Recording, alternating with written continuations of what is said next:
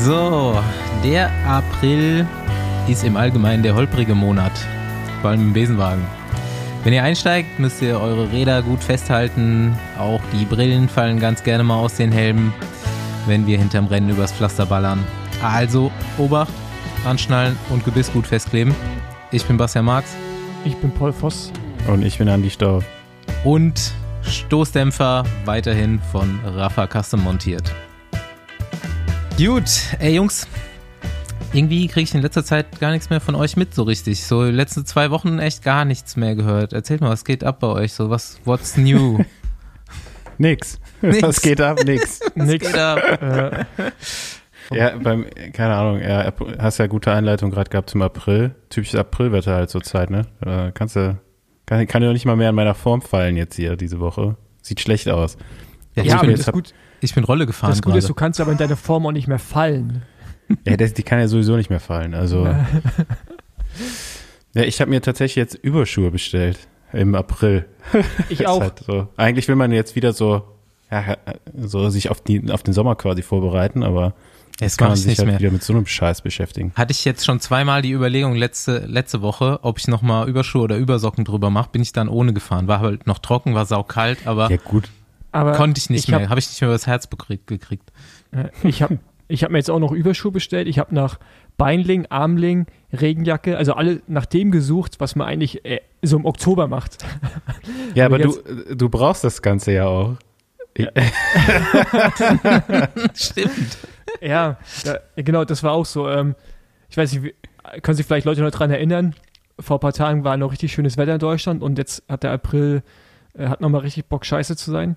Und wir fahren ja am Freitag los, Pepe und ich, da nach äh, Oberstdorf und also Ja, deine Deutschland-Durchquerung gibt ja Genau. immer noch. meine Deutschland-Durchquerung. Und das Wetter sieht halt gerade echt sehr bescheiden aus. Also mittlerweile regnet es am Freitag nicht mehr. Aber wir, wir, haben, wir haben jeden Tag Gegenwind. Die ersten zwei Tage sind jeweils 270 und der Wind. Ach, jetzt dreht- sogar 270. Ja, ja. Der Sehr Wind. schön. Der Wind. Kommt das eigentlich irgendwo live? Nee, eher auf Instagram. Äh, und der Wind dreht mit uns. Äh, Geil. Das ja, ist aber echt hart. Südwind ist ja warm dann eigentlich. ja, also ja, Föhn. genau. Also Böen und äh, ja, Föhn, Mann. Föhn. Föhn. Ja, Sowas, was du schon lange nicht mehr gebraucht hast. Ja, genau, das habe ich schon lange nicht mehr gebraucht. Ich habe heute Morgen noch extra nochmal frisch nachge nachrasiert. Nee, äh, auf jeden Fall, ich habe zwar immer noch Bock, aber mittlerweile ist auf jeden Fall, äh, wird, der, wird der Respekt auf meiner Seite auch immer größer. Ja. Weil ich stelle mir gerade echt nicht so schön vor, zwölf Stunden lang in der, bei fünf Grad und Regen zu fahren. Hier ist so. Schneesturm heute den ganzen Tag schon, Düsseldorf. Ja, bei Schon mir ein paar auch. Mal so Schnee auf dem Auto gelegen, komplett weiß. Ja, zwischendurch kam aber auch immer mal 10 Minuten die Sonne raus. Also, Ja, das werden dann eure Lichtblicke sein. Aber das ist echt auch äh, fast nicht machbar dann, oder? Also, ja doch. vielleicht also, mal so einen Tag, aber vier Tage am Stück. Ich habe heute Morgen wieder Ja, so eine ja den Wetter. Motivational Speech von Jonas Deichmann gelesen auf einem seiner Posts. Ist alles nur Einstellungssache. So, du Ja, musst nee, einfach un, unumstößlich davon überzeugt sein, dass du das schaffst, was du vorhast. Dann Nee, läuft's. d- das, das bin ich auch und vor allem, das- ich, das Ding ist ja auch, wenn du halt seine Stories anschaust, da denkst du, ja gut, so schlimm kann es halt nicht werden und der macht das halt schon seit Monaten. Daher werde ich, das wohl- werd ich das wohl auf vier Tage hinbekommen, aber eventuell hat er besseres äh, Equipment, was Besseres Klamotten Mindset. als Ah, ich. nee, ich glaube, das ist Mindset, glaube ich auch. Also der hat, der ist völlig schmerzbefreit, der Typ, glaube ich. Ja, und Also vor allem, dem macht okay, nichts was aus. Aber der, der, er, sagt ja, das Geheimnis dabei ist, du darfst nicht schwitzen. Ja. Ja, aber das Ding ist ja, so langsam möchte ich ja nicht fahren. ja, das, ja, du hast ja noch, Ja, du hast ja noch zu Pepe schnell, bist dabei. du zu schwach. Ja, äh, genau, und es ist halt auch, äh, und ich hoffe, dass ich nächste Woche auch hier bei der Podcastaufnahme dabei sein kann, weil das heißt nämlich, dass ich dann schon wieder zurück bin. Ich wollte das gerade nochmal erklären für die Zuhörer. Wir nehmen so dienstags abends auf und ähm, wenn es halt haarig wird, kann es knapp werden für Fossi. Dann kann es knapp werden, ja. Aber ich, ich, ich gebe mein Bestes und Pepe auch, ja. Nee, sonst geht nicht so viel hier in, Be in Berlin. Rennen werden abgesagt. So, Gravel-Rennen. Irgendwann hatte ich ja mal einen vollen Kalender im, im Mai. Mittlerweile ist der leer. Das ist echt Hm. hart, ey. Ja, Ah, le- letzte Woche oder nee, ist jetzt glaube ich auch schon fast zwei Wochen her, ne? Da äh, hatte Shimano Geburtstag. ja, 100 Jahre alt geworden. Hab ich auch einen Beitrag und haben es in 100 Jahren nicht geschafft, eine kabellose Schaltung auf den Markt zu bringen. Deswegen habe ich ja letzte Woche großartigerweise äh, nochmal die i2-Kabel verlegen müssen. Was ein richtiger Abfuck war.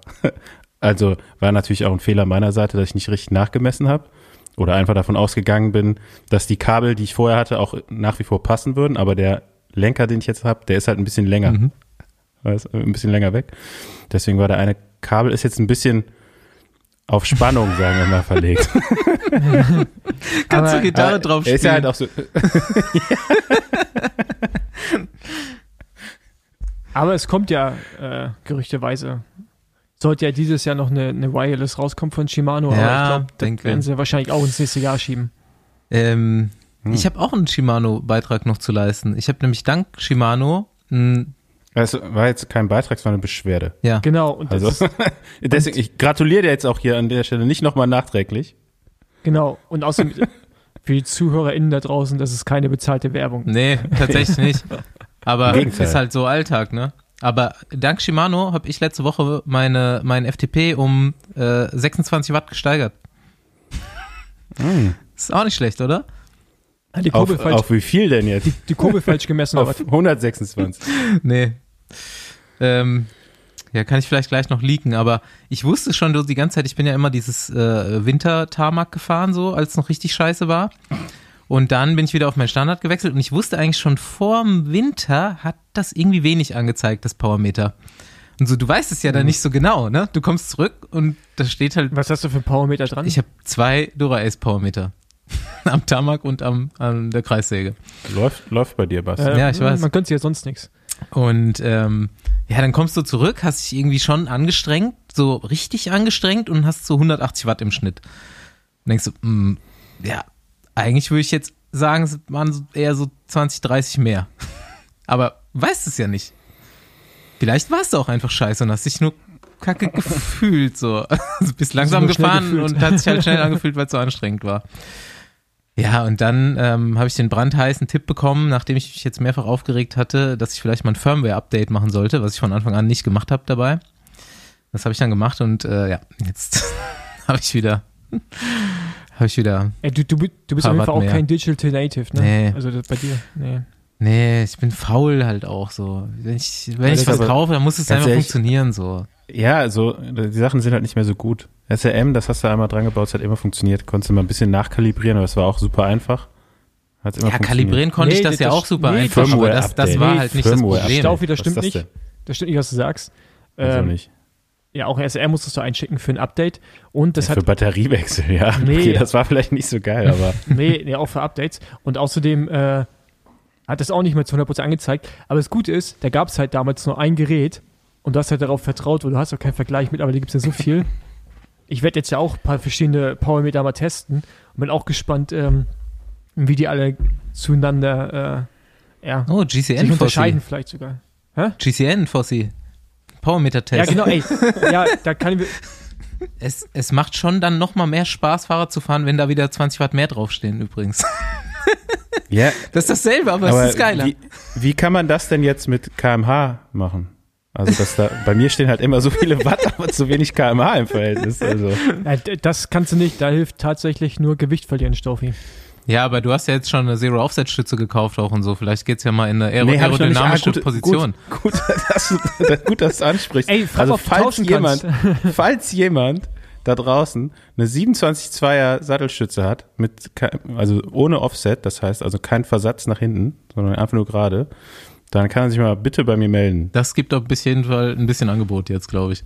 Ja, ja hoffentlich. Ich konnte mein Vorbau ja auch schon mal äh, tauschen. Ich bin auch noch eine Antwort schuldig, nämlich äh, diese Sockenmarke da. Und zum, als, als würde ich Werbung machen, ne? Aber die Leute haben halt gefragt, was der für Socken trägt, Mathieu van der Pullen. Das letzte Mal habe ich die Mail nicht gefunden, ich habe sie wieder gefunden. Socke. Hohe. Socke Loen heißt die Firma. Sock, Socke Löhn. Socke Loen. Mm. Hm. Ich habe auch noch nicht ich habe nicht geguckt. Ich dachte, das ist von seinem Bekleidungshersteller Sponsor. Sie sind mir wahrscheinlich ein Skandal aus. Ich habe jetzt mal, also diese Aerosocken, ne? Ich habe ja, also die, ist das bei allen so, dass die nicht, nicht halten und die man quasi ankleben muss? Nee. Naja, also das ist, das ist echt ein heißes Thema. Und zwar, ja, also du, wenn du die produzieren lässt, hast du die Wahl zwischen verschiedenen äh, Klebern. Also, also oft jetzt oben, zum Beispiel so wie beim, gibt ja bei manchen Hosen so, so gummiartig, ja. Das ist ähm, Hm? genau so. Oder du hast halt andere, dass es oben einfach so ein Stretch drin ist. Ähm, ja, also ich glaube, wenn es eine, wenn's eine schlechte Socke ist, also auch qualitativ, dann leihen die halt irgendwann aus und dann rutschen die runter. Und wenn die ja nicht noch so ein Ding drin haben, klar, dann funktioniert das nicht. Aber äh, jetzt, was wir uns haben da produzieren lassen, das war eigentlich gut, das hat auch funktioniert und die sind auch nie runtergerutscht.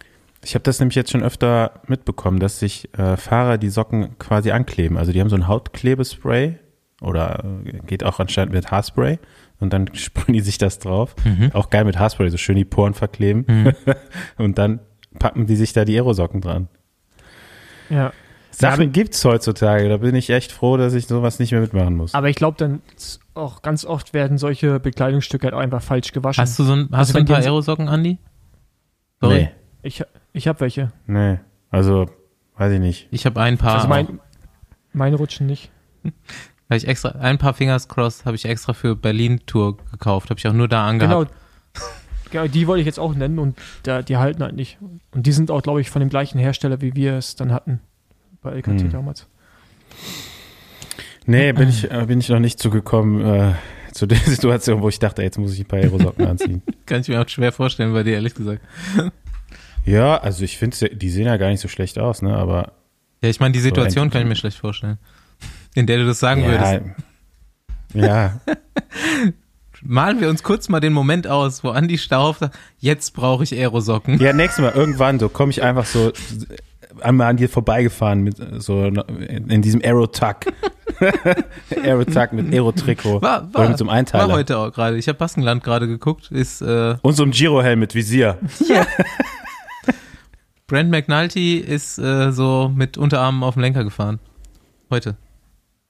Echt? Hm, ja, habe ich gesehen auch schon bei Social Media, aber Wurde er ich distanziert oder disqualifiziert? bin noch nicht dazu gekommen, die nicht. Baskenland-Rundfahrt zu gucken. Hm, ich bin ja Rolle gefahren gerade und da habe ich geguckt. Hm. Ja, könnte Ärger geben. dass, dass ich Rolle gefahren bin, ne? Ja, da, das sowieso. Da, jetzt schon noch mal bitte 100 Schweizer Franken Strafe in unsere Teamkasse.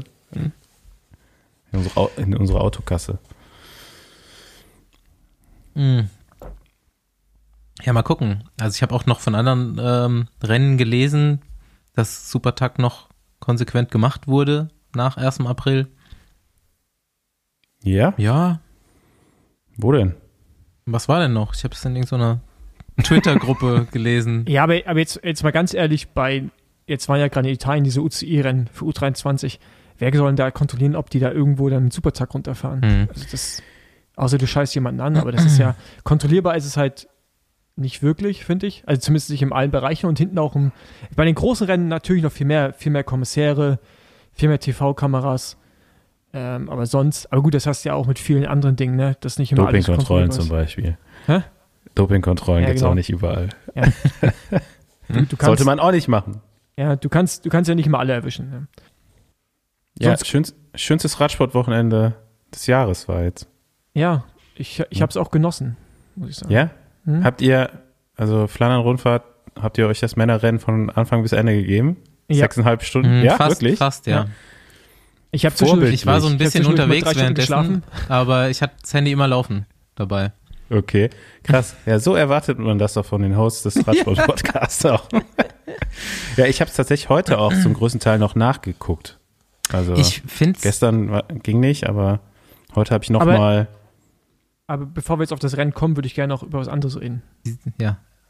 Erzähl. Na gut, ausnahmsweise. Ja. Ausnahmsweise. Und zwar über, also auch Flandern-Rundfahrt, aber es gibt ja jedes Jahr, ich glaube mittlerweile seit vier Jahren, diese Doku, die dann, wo dann irgendwie Kameras in verschiedenen Autos angebracht werden, äh, von den sportlichen Leitherren, äh, sowohl beim Frauen- als auch beim Männerrennen.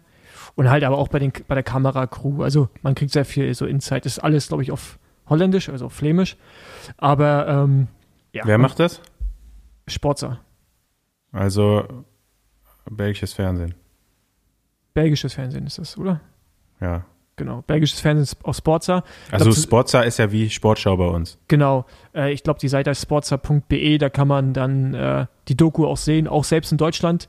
Ich glaube nicht über Handy, sondern nur über, über Computer, wie es mir schien. Äh, aber ja, die ist, ist frei verfügbar ohne VPN.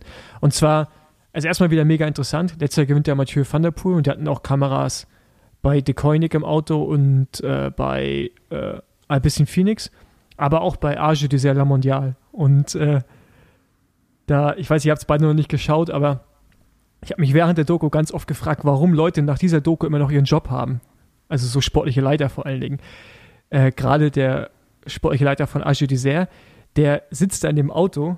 Also du hast ja immer einen Fahrer, ist ein sportlicher Leiter und dann der Beifahrer ja auch, der in der Regel dann irgendwie äh, die ganze Zeit über den Funk halt mit den Fahrern kommuniziert. Und der regt sich in dem Auto so dermaßen auf, dass dann Oliver Nasen nicht mitgehen kann, als Van der Poel attackiert, Ala Philippe und Wout van Art. Und da, und da frage ich mich so, in was für also ja, der ärgert sich halt. Nee, nee, nee, der, der, der, so, der so richtig, so, also so richtig mit, äh, mit ganz viel Drama und, und, und ganz viel Ärger sitzt er in einem Auto, rauft sich irgendwie am Kopf und so und fragt sich, warum fährt einfach mitfahren und dann danach Fahr doch. auch noch ein paar Tagen. Ja, und dann denke ich mir, Alter, das ist, da fahren gerade die drei besten Radfahrer dieser Kategorie der Welt los. Ich finde das jetzt, klar, wäre schön, wenn da mitfahren kann, aber man muss so ein bisschen realistisch sein und, und dann. ja, da sind ja schon Emotionen dann dabei. ja Weil aber, gerade bei so einem Rennen. aber ich finde, da sollte man als sportlicher Leiter auch in der Kategorie, in der Position schon ein bisschen objektiver sein und vor allen Dingen, äh, weil du kommunizierst auch so mit deinem Sportler dann, ne? Also ich meine, du musst ja sachliche Informationen geben. Und, Ja. da, und das fand ich halt echt, das fand ich echt richtig krass, wo ich mir dachte, Alter, es kam, waren so ein paar Szenen, wo der sich aufgeregt hat und äh, wo ich mir dachte, Alter, was ist eigentlich mit dir los? Also, Hm. dass, dass der seinen Job noch hat. Ja, die, die Frage nach dem sportlichen Leiter habe ich mir die Tage tatsächlich auch gestellt. So, wie viel Einfluss hat er wirklich auf so ein Ergebnis von einem Rennen? Ne? Ja, Also, aber- Ich, ich glaube, ich, also ich glaube bei De Koenig viel, würde ich sagen.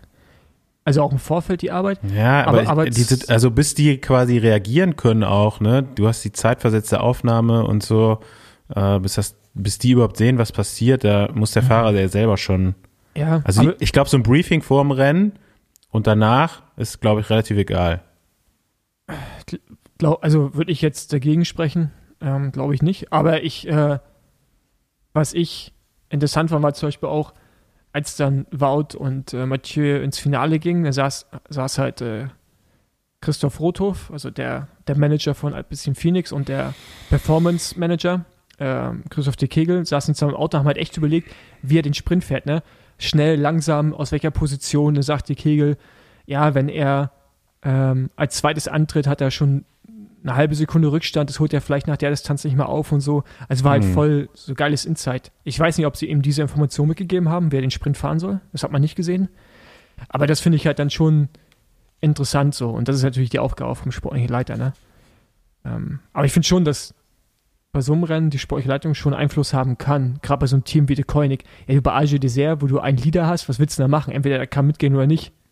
Also, Mhm. dann sagst du halt den ganzen Tag, Essen und Trinken nicht vergessen. Jetzt sagst du noch, Jungs, kein Aerotag und nicht Flaschen wegwerfen. Aber Ja, im Radsport ist ein bisschen anders als wie im Fußball zum Beispiel, ne? ja, da kannst du halt viel. So, da wird der Trainer Leute- ausgewechselt, wenn die Mannschaft scheiße ist und beim, im Radsport werden die Fahrer ausgewechselt, wenn die Mannschaft scheiße ist. Ja, ich Sportliche Leiter ist wie, ist so wie äh, Beamtenstatus. ja genau. ich meine, da, da kommen wir auch gleich zu, wenn wir über die Runde von diesem Jahr sprechen und dann auch über so Transfergerüchte. Weil Ja. wir auf dieses Thema Würdet Leitung ihr- auch nochmal eingehen. Was mir dazu einfällt, ist so in einer, in einer Rundfahrt, jetzt nicht in einem Eintagesrennen, ist noch ein bisschen wichtiger wahrscheinlich, oder? Sportlicher Leiter. Auch die vorherige Ja, ja. Beschäftigung mit den Etappen und so. Mhm. Was kommt auf die Fahrer Wie gesagt, zu? so ein Briefing, das ist natürlich Mhm. super wichtig, aber so, so im Rennen, ob die, ob die Mannschaft performt oder nicht, hast du dann, glaube ich, relativ wenig Einfluss. Ne? Also klar, so ein paar Mhm. Sachen kannst du dann nochmal äh, einen Tipp geben. Ne? Also ja, wie fährst du jetzt am besten den Sprint zum Beispiel bei so einem 1 gegen 1, aber da bist du ja auch dann direkt dahinter. Mhm. Aber wenn du jetzt zum Beispiel noch im Feld bist oder hinter der Gruppe weit zurück, dann hast du ja gar nicht so einen direkten Einblick in das Rennen teilweise. Und naja. Aber ein Sprint immer von vorne fahren, wenn man der Schwächere ist. Oder sich nicht sicher ist, ob man gewinnt. Ja, das war jetzt aber, in, kommen wir auch gleich zu, ich glaube in diesem Jahr der Fehler von Mathieu, aber kommen wir auch gleich zu. Ja, dieses Jahr war einfach nicht mehr genügend Nee, ich, Saft da. nee hast, Ja, kommen wir gleich zu. Wenn man sich, im letzten, wenn man sich den letzten Kilometer bei Strava anguckt und analysiert, dann sieht man, was, was auch mit der Grund ist, Oh, weshalb also er äh, verloren eine hat. Analyse vom Trainer Fossi, da bin ich mal gespannt. Gut, dann fangen wir mal an mit der Nachbesprechung der Runde. Ähm, lass uns mal, äh, lass mal mit den Frauen anfangen, würde ich sagen. Und äh, keine Ahnung, habt ihr das Rennen nach Männern noch geschaut? Ich fand es übrigens gut, dass die Frauen diesmal später Start hatten und man die Gelegenheit hatte, das Ganze, ich glaube, die letzten 60 bei den Frauen Mhm. waren live. Ich habe mir die auch angeschaut. Und äh, Ja, mein Ja, Osterzeitplan hat es leider gecrashed. Also da hatte ich irgendwie nicht mit gerechnet, dass es nachher kommt. Ich habe es mir aber noch im Nachhinein dann angeguckt nochmal. ja, Noch alle nicht alles gesehen. Ähm, über das Ergebnis war ich so, erst habe ich, war, war ich geschockt, als ich so, so Live-Ticker äh, von euch, glaube ich, war, kam das in der Gruppe, ne? Nee, von uns nicht. Nee, er hat nicht irgendwer gesagt, ja, oh, äh, super Brennauer. Also das dann war dachte ich, Ja, ja. Dann habe ich mich noch kurzzeitig geärgert. Ich so, fuck, weil ich wollte nämlich noch, ich habe nämlich einen Tag vorher noch gedacht, ha, könnte man mal auch mal drauf tippen, weil die hatte echt bis jetzt Mhm. auch eine mega krasse, also letztes Jahr, Ende des Jahres ja schon mega gut, dieses Jahr auch wieder super äh, krasse Klassikersaison gefahren. Da dachte ich mir so, ganz ehrlich, ey, wenn die da irgendwie doch in der Gruppe ankommen und nach der Distanz und so, äh, stehen die Chancen nicht schlecht. Mhm. Ja, so, ähm, ist auch stark auf jeden Fall. Ja, leider war dann Annemiek van Vleuten äh, doch zu stark für alle anderen. Man hat die, den, äh, und Movistar, Moped, ne? Movistar hat einen Klassiker gewonnen. Kopfsteinpflaster Schon den Klassiker. zweiten. Ja. Schon den zweiten. Ja, Mir fällt jetzt nur der eine ein. Du warst aus Flandern? Er ist ein Halbklassiker. Ja, also Halbklassiker, ja. Aber für Movistar war es schon der erste Kopfstein, überhaupt Ja. mal ein Kopfsteinpflasterrennen. Ja, auf jeden Fall, Ja. äh, auf jeden Fall gewinnt sie das. Überragend. Wie, die ist halt einfach losmarschiert, ne? So wie man sie halt kennt. Ich dachte so am Anfang des Jahres, okay, das wird, also vielleicht war, war das so ein, so ein Money-Move, weißt du? Aber ähm, ist sportlich da wegmarschiert. Und dann hinten der, der Sprint von Lisa Brennauer war auf jeden Fall Mhm. auch überragend, ey. Das war krass. Ja, Die hat ja irgendwie mit zwei Radlängen oder sowas gewonnen. Also, über, Mhm. also mit Abstand die stärkste. Ja, auch schon bei Gent Wevelgem super starken Sprint gefahren, ne? Deswegen, also ich habe es dann irgendwie, ich habe halt doch dann gar keine Wetten gemacht. Ähm, Ich habe ich hab auch ein bisschen Geld gewonnen. ja, okay, aber jetzt nicht mit äh, Lisa Brennauer, hättest du halt auf Nee. Podium tippen können. Mit, mit Askren. Ich weiß, wo kann man, weil bei meiner App kann man nur mit äh, Männern tippen. Frauen gehen da nicht. Bei, sage ich, also ich will jetzt hier keine Werbung für Ja, Wettanbieter du- machen, deswegen, aber ich kann es dir privat schicken. Ja, mach das mal. Ja. Ja, von ähm, SD Works. Demi Vollering wird fünfte und beste aus dem Team. Denke ich, dass die ganz gute Chancen hat, mal da die Großen abzulösen bei SD Works in Zukunft. Hab ich irgendwann mal, als wir in Yorkshire waren, habe ich ist mir die zum ersten Mal aufgefallen, weil die da niederländische Nationalmannschaft gefahren ist und ich die nicht kannte. Jetzt die letzten Jahre so ein bisschen verfolgt seitdem. Ist ja bei Parkhotel gefahren da. Und jetzt dieses Jahr zu SD Works gewechselt und ich glaube mit dem Resultat dann spätestens auch ganz klar, dass die da ähm, irgendwann auch mal die Rennen gewinnen kann. Hm, Ja, auch bei diesem Lacours-Rennen von der Mhm. Tour letztes Jahr ist mir die aufgefallen, ne? Ja, die hat schon immer so ein ja, paar, auch noch relativ jung. genau, ähm, paar sehr gute Resultate, aber noch keinen ganz großen Sieg und ich denke, das wird jetzt nicht mehr allzu lang dauern. Ist ganz gewagter Guess von mir auf jeden Fall.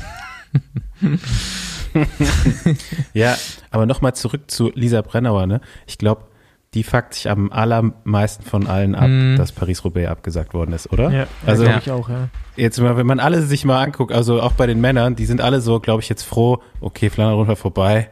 So, also ich weiß nicht, also Askren ja, bei dem läuft's, aber alle anderen waren jetzt irgendwie nicht so, hatte man das Gefühl, ne? Irgendwie alle mal einen schlechten Tag jetzt zwischendurch gehabt und so. Da war's, äh, da denken sich vielleicht so, der, der eine oder andere denkt sich da vielleicht so, oh geil, dass verschoben worden ist, aber bei den Frauen Lisa Brennauer mit mit Sicherheit ein Hals jetzt. Ja, das haben wir sie nicht gefragt. Wir haben ein Statement von ihr, aber das kann ich vielleicht auch noch einholen. Mal gucken, vielleicht kriege ich es hinten raus noch. Dann schneiden wir es auch noch rein. Hallo, Lisa Brennauer hier.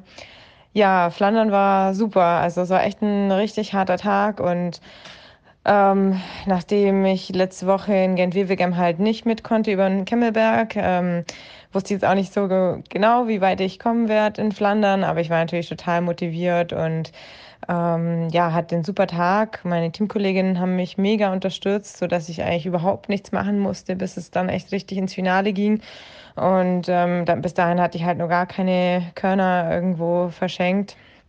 Und ja, dann habe ich mich erstmal gefreut, dass ich da dabei war. Das ist auch ähm, über den Quademont nochmal, als der Split da ging, ähm, dass ich wieder dabei sein konnte. Und dann ähm, ja, wollte ich einfach am Paterberg schön vorne reinfahren und ähm, klar, alles was geht drüber. Und natürlich war es schade, dass Annemiek da uns davon fahren konnte. Und ja, dann hinterher, ich wusste natürlich, ich muss fahren. Ähm, ich wusste auch, dass keiner mit mir so richtig fahren will oder mich nicht zum Zielstrich mitnehmen will. Ähm, ist ja auch okay, aber schade, dass die Gruppe nicht hundertprozentig lief und nicht, ähm, ja, wir dann einfach nicht mehr rankommen sind. Und die letzten drei Kilometer habe ich mich Vollgas auf den Sprint konzentriert und ähm, ja, eigentlich nur noch an ähm, dann ans Podium gedacht, weil ich schon wusste, dass das jetzt mit Einholen auf jeden Fall jetzt nichts mehr wird auf den letzten drei Kilometern. Und ähm, ja, toller Erfolg, Flandern-Podium. Ich wollte schon, ja, war schon viele Jahre knapp dran oder unter den Top Ten die letzten Jahre immer und hat nie ganz gereicht. Und dieses Mal aufs Podium zu fahren, ist echt ein super toller Erfolg für mich und das Team. Und da möchte ich einfach auch nochmal die Gelegenheit nutzen, um Danke zu sagen ja, es war ein toller Tag, auf jeden Fall in Flandern. Bis bald. Ciao. Dann gehen wir mal rüber zum, zum Männerrennen. Und da war ja, ohne dass irgendwie das Finale begonnen hat, gab es ja schon äh, einiges an, an Gesprächsstoff, würde ich mal sagen. Ähm, habt ihr die Aktion mitgekriegt von dem äh, Fedorov von Astana und äh, Vergade von Alpecin Phoenix? Hm. Ja, ich habe es auch, ich habe es dreimal geguckt, aber so den richtigen Sinn davon habe ich noch gar nicht so gesehen. Ich habe Percy auch gefragt, aber der hat noch nicht geantwortet. Also mir ist das so, äh, nur der Ausschnitt, der hat der auch gar nicht, also da wusste du halt gar nicht, was passiert ist, ne, so aus dem Zusammenhang heraus. Ja. Ähm, aber da ist halt auch mal die Möglichkeit bei so einem Rennen, wenn das von Anfang an übertragen wird, kann ich jedem mal empfehlen, dass sich auch mal vielleicht nur die erste Stunde oder so anzugucken, was da halt schon so passiert und was man eigentlich nicht sieht, wenn man das Rennen wie gewohnt erst ab dem Finale mhm. schaut. Ne? So die ja, Fahrweise, wenn er, wenn er versucht wird, am Anfang in die Spitzengruppe zu kommen, ähm, oder wie das Feld dann darauf reagiert. Also die großen Teams, die versuchen natürlich immer eine Gruppe fahren zu lassen, wo jetzt kein anderes großes Team dabei ist. Und wenn die happy sind mit den paar Fahrern, die dann jetzt mal so dann irgendwann weggesprungen sind, dann blockieren die meistens die Straße. Also ne, dann sind dann ja, in dem Fall waren Fahrer von Bora, von Ineos, glaube ich, von äh, Jumbo Visma. Die waren alle happy mit der, mit der Gruppe, die da gerade weggefahren ist und haben dann versucht, vorne die, die Straße breit zu machen. Also haben es, äh, beziehungsweise das Feld breit zu machen, sich dann nebeneinander dann halt auch teamübergreifend so machen sich halt da, äh, blockieren die, die, die Straße. Und äh, ja, Astana wollte halt unbedingt in die Gruppe, ne? Und dann ist halt oft so, nicht jetzt nur mit dem Fall, dass dann in der zweiten, dritten Reihe sitzen dann noch die Fahrer, die noch immer weiter attackieren wollen. Das wollen natürlich die Fahrer vorne nicht. Und da äh, ist ja schon erstmal der Interessenskonflikt da, so, ne? Und ähm, ja, du schaffst halt eigentlich nicht konstant mm, da irgendwie so eine Barrage aufrechtzuerhalten und ähm, wenn die Gruppe dann eben noch nicht weit genug weg ist, versuchen dann bei der nächsten Möglichkeit immer wieder Fahrer vorzufahren. Und das war eben so mhm. mit diesem Typen von Astana, der wahrscheinlich so ein bisschen genervt war von der Situation und ähm, ja, dann irgendwie, ja, als er ein paar Mal attackiert hatte, immer wieder oder zurückgeholt, hat sich, glaube ich, geärgert und hat dann mal, ist aus der Führung rausgegangen, mal die Bremse gezogen, was natürlich schon unnötig war, aber eigentlich gar nicht so, ja, war jetzt keine Riesenaktion, dachte ich. Und der hinter war von Alpecin, der hatte ein bisschen übertrieben reagiert, meiner Meinung nach. Ja. Und ist dann einfach voll in ihn reingefahren. Also hat dann wirklich alle dahinter noch unmittelbar äh, ganz prominent auch da vertreten. Lukas Böstelberger, der sich auch gefragt hat, was hier los, äh, da wirklich gefährdet. Und äh, ja, beide wurden dann doch auch zu Recht dann disqualifiziert direkt. Ne? Aber interessant also ist natürlich auch, dass, dass wahrscheinlich, wenn das Rennen nicht von Anfang an live übertragen genau. worden wäre, wäre halt nichts passiert, weil man hätte es halt nicht gesehen. Also die Kommissäre Ja, das ist schon gesehen, spannend, ich, das, dachte ich mir auch. Mm, ja, ja wobei. Nee, Ja, das Wobei- war ja TV-Kamera. Also ich meine, sonst. Es muss ja schon einer moni- es muss ja schon einer zum Kommissär dann fahren Hm, stimmt, ja. und sagen, Mhm. äh, da war gerade was. Aber das, das, was da passiert, das passiert ja oft. Äh, das ist ja so mit vielen anderen Dingen, die man sonst nicht mitbekommt. Und, Ja, aber du, aber, aber jetzt allgemein, also ich finde die Aktion auch völlig unnötig und vor allen Dingen hätte der Vergade von Alpecin Phoenix einfach cooler reagieren können, dann wäre das ganze Ding halt einfach, ja. also der, der war richtig jo, einfach mal, on the edge. ja, ja, einfach mal einen Spruch bringen und sagen, Ja. ey, aber der, ich finde es auch geil, wie er dann zu dem Astana-Auto fährt und wie heißt der sportliche Leiter da, der Italiener? Das ist so ein Typ, mit dem brauchst du gar nicht anfangen zu reden, weil der ist halt auch direkt auf 180. Wie heißt der? ähm, der war auch mal Rennfahrer früher. Mir fällt gerade der Name nicht ein. Ähm, weißt du, der, als ich denen gesagt habe, dass die diskutiert haben oder versucht haben zu diskutieren, der aber auch nur mit der Hand aus dem Auto die typische Gestik gemacht hat, ja, die wir halt alle kennen. Da dachte ich, okay, gut, das ist jetzt hier ein bisschen pointless. Ähm, aber ich finde es manchmal auch ein bisschen nervig, wenn dann so die großen Teams entscheiden, das Radrennen ist jetzt erstmal vorbei Mhm. und, äh, Aber sowas- und die großen Teams für, die, für diese Rennen. Sowas hast du halt nie gesehen. Ich dachte mir jetzt schon bei äh, Milan Sanremo und jetzt wieder, die ich dann beide von Kilometer Null gesehen habe. Okay, kannst jetzt keinem anbieten, keinem normalen Sportfan sagen, so guck dir so ein Rennen von Kilometer Null an. Aber du siehst halt schon so in den ersten zwei Stunden auch so Gesetzmäßigkeiten des Radsports, die du sonst nicht mitkriegst. So, Genau, ja. wie kommt die Ja. Gruppe zustande? Ähm, genau, welche Fa- äh, Mannschaften wollen unbedingt rein, welche schaffen es, welche schaffen es nicht? Dann fährt so Nico Denz noch äh, mit, äh, wer war schon wieder vergessen, wer noch dabei war, ähm, wirklich eine 40 Minuten lang oder 30, 40 Minuten lang zu zweit noch an die Gruppe hin, weil die halt unbedingt noch drin sein wollten. Hm. Ähm, und sowas siehst du ja normalerweise nicht. Und dann geht der Abstand immer höher bis zu einer bestimmten Minutenzahl, bis dann halt irgendein sportlicher Leiter oder sich, keine Ahnung, sprechen sich die sportlichen Leiter dann hinten ab. So, wir geben der Gruppe so und so viele Minuten. Zum Teil. Ja, aber, aber- manchmal sind auch direkt Teams, die dann reagieren und Mhm. dann Ja, ohne eine Absprache los. Ja, es war jetzt bei Sanremo und hier, ich gleich nur noch äh, zu Ja. Ende war es halt so, dass dann wirklich mal man auch gesehen hat, diese Bummelphase im Feld, wo dann wirklich einfach mal nicht mal 40 gefahren wird, alle noch mal pissen gehen und der Abstand Ja, geht hoch auf, auch die auf, sieben, auf ne? sieben Minuten und so und dann gehen halt die Teams, die sich dann da eben eingesprochen haben, gehen dann vor und kontrollieren genau dann diesen Abstand. ja. Hm. Ähm, genau, was ich halt nochmal kurz sagen wollte, zu dieser Absprache sieht man auch bei dieser Flandern-Doku ganz gut, dass halt das halt manchmal nicht so ist. Ne? Das ist halt dann immer so, Fahrer fahren zu anderen Fahrern, die dann wiederum mit der sportlichen Leitung sprechen, ob sie hinterherfahren. Mhm. Und äh, da sieht man also, dass De Koenig ja dieses Jahr auch wieder ne, erst später einsteigt und äh, Hm. Jumbo Visma als erstes fährt. Das sind dann so teaminterne Taktiken, die man manchmal als Zuschauer auch nicht so richtig durchblickt und versteht, warum, was machen die da eigentlich? Ist auch so wie heute, Baskenland, auch so ein gutes Beispiel, wo du dich fragst, die lassen erstmal einen Fahrer fahren und hoffen, dass der das Loch zukriegt und dann irgendwann kriegen die alle Panik, wo sie merken, das Loch geht nicht zu und dann fangen sie doch alle wieder an mitzufahren, anstatt einfach von Anfang an zusammenzuarbeiten. Ne?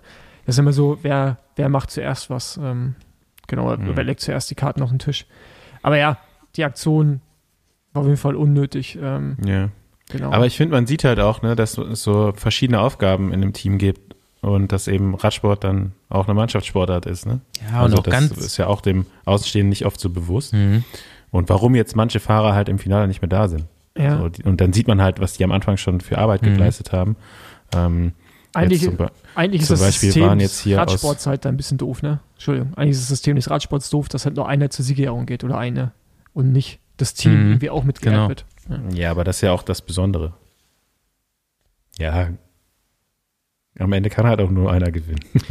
Aber, aber äh, Entschuldigung, dass ich ja nochmal einhake, aber da gibt es zum Beispiel in UK, als ich da bei Endura gefahren bin, gab es die, ähm, wie ist die Series? Das sind so Kriterien gewesen, ähm, fällt mir gerade nicht mehr ein, die wurden auch im Fernsehen übertragen und äh, da gab's, da war die Mannschaftswertung höherrangig als die Einzelwertung. Es gab natürlich auch einzelne Sieger, Hm. aber es wurde immer das Team an sich äh, geehrt. Ja, aber so wie du schon sagst, Scheint sich nicht durchgesetzt zu zur, haben. zur Siegerehrung gibt's mit immer- der ja, Mannschaft zu gibt's immer gehen, würde ja keinem Zacken aus der Krone brechen. Finde ich ja eigentlich ganz geil. So, dann steht halt einer vorne und die anderen stehen dahinter oder so. Keine Ahnung.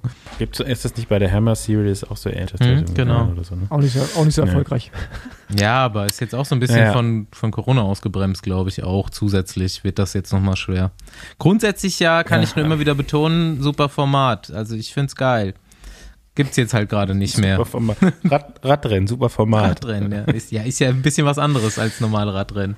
Eine Frage hat sich mir so ein bisschen gestellt, als ich das dann gesehen habe, dass warum ist eigentlich Lukas Pösselberger, warum muss er den Job am Anfang machen? Ja, habe ich mich auch ein bisschen Ne? gefragt. Frage, habe ich mich auf, auf, ich weiß nicht, ob du weißt, ob er vielleicht nicht so hundertprozentig fit war, aber eigentlich denke ich immer so, ah, der müsste doch eigentlich viel weiter im Finale da, dabei sein. Mhm. So, aber als ich das dann alles gesehen habe, dann dachte ich mir also, okay, der macht halt diesen Job auch so gut, dass es vielleicht schon ein bisschen sein Nachteil ist. Mhm. Weißt du, dass Ja. das Team ihn extra deswegen äh, für diese Anfangsphase des Rennens oder für den Mittelteil einsetzt und nicht eher hinten raus. Man muss, man muss ja auch mal ganz klar sagen, wie die Rollenverteilung da bei Bora war, sieht man ja am Ergebnis. Captain war Burgi. Ja, ja, ja, klar. Alle, alles für Also, Bogi. Alles für Burgi, der übrigens 16 Mal schon die Flandern-Rundfahrt gefahren ist. Das ist schon äh, krass beeindruckend. Also aber äh, ne, viel, viel mehr geht jetzt auch nicht, Burgi. Der Besenwagen kommt näher.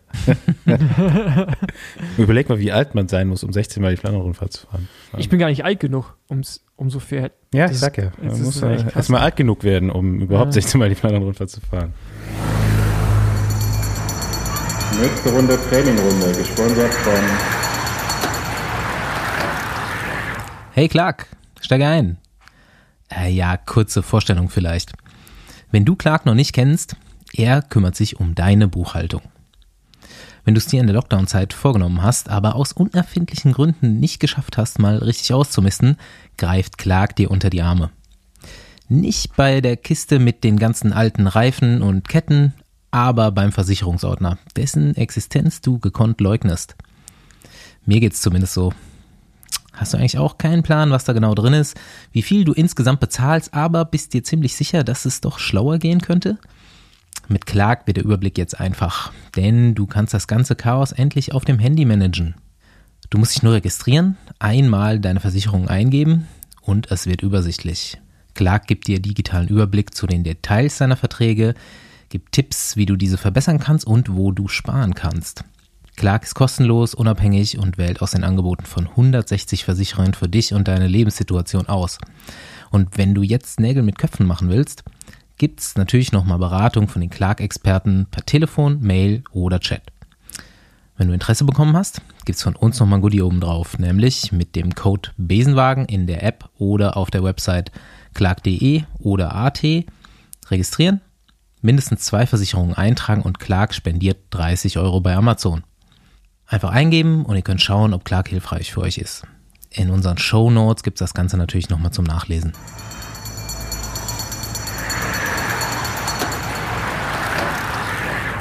Genau. Ähm, aber kommen wir mal zum nächsten Fahrer, der disqualifiziert wurde. Zu Michael Scher von Arge Dessert. Ähm, der, wie, keine Ahnung, mehr am Rad rumgefummelt hat, als dass er es Mhm. eigentlich gefahren War ist. eh schon scheiß Tag Ende bis saß- dahin. Ich glaube, am Ende saß er auf seinem dritten Rad dann irgendwann schon Mhm. drauf. Und äh, Hast du Scheiße am Fuß, hast du Scheiße am Fuß. Ja. Und der fährt dann wieder zurück ins Feld oder fast dran und wirft dann eine Flasche zum, zu einem Fan. Aber man hat gesehen, das war wirklich, er hat gewartet, bis er ein Fan ist, und wirft die zu dem Fan. Und seit diesem Jahr, oder seit 1. April vielleicht auch. Seit 1. kann- April. Genau, das kann Staufi gleich alles nochmal erklären. Wird das ja auch hart sanktioniert mit, äh, mit Disqualifying beim Eintagesrennen. Ja. Und äh, du siehst richtig, wie er es wirft und dann so, fuck! Das, das richtig, wie er sich auf einmal selbst an den Kopf gefasst hat. Und Dachte dann ich erst auch, aber das war, dass da, danach hat schon wieder die Schaltung nicht funktioniert. Ach so! Ich dachte, Ja, ich ja. dachte, Also in er wusste da in dem Augenblick, hat es glaube ich noch nicht realisiert. Ja. Ähm, ja, jetzt mittlerweile haben es dann doch auch alle Radprofis mitbekommen, obwohl sie es eigentlich auch schon alle lange genug vorher wussten. Und äh, ja, das finde ich jetzt so ein bisschen nervig, dass die sich jetzt alle so darüber aufregen Ja, und vorher keiner was gesagt hat. Mhm. Ja, aber das ist, äh, gehe ich mit.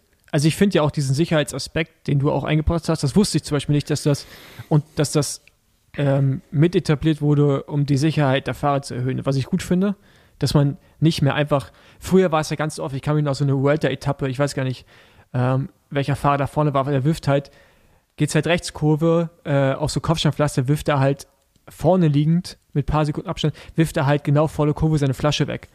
Da weißt mhm. du halt, das macht er halt, um ja, mhm. den anderen halt irgendwie so ja, Bananenschale bei Mario finde ich, gibt es so, die Situation auch über öfter. manche Fahrer schon äh, auch gesagt, dass sie oft einmal aus Spitzengruppen so Flaschen extra fallen lassen haben. Mhm. Ja, und äh, ich finde dann, ich finde es aber, ich finde, man muss da irgendwie so, so einen guten Übergang finden, irgendwie. Als, nee, gab es ja bis jetzt. Also ja, den gab es ja bis jetzt. Bis jetzt, ja, es war schon immer verboten, Flaschen wegzuwerfen. Ja, außer, außer es wurde äh, so quasi, das wurde ja durchgewunken, wenn man das extra, so wie das Michael Scher in dem Augenblick gemacht hat, zu einem äh, Zuschauer, der da gerade stand, ja ohne Gefahr, äh, dem die Flasche dazukommen lässt. Das wurde schon immer, äh, ja jetzt nicht, wir haben nicht gesagt, mach geduldet. das, aber das war okay, das ja. zu machen. Das wurde, genau, aber jetzt ist es ja nicht mehr.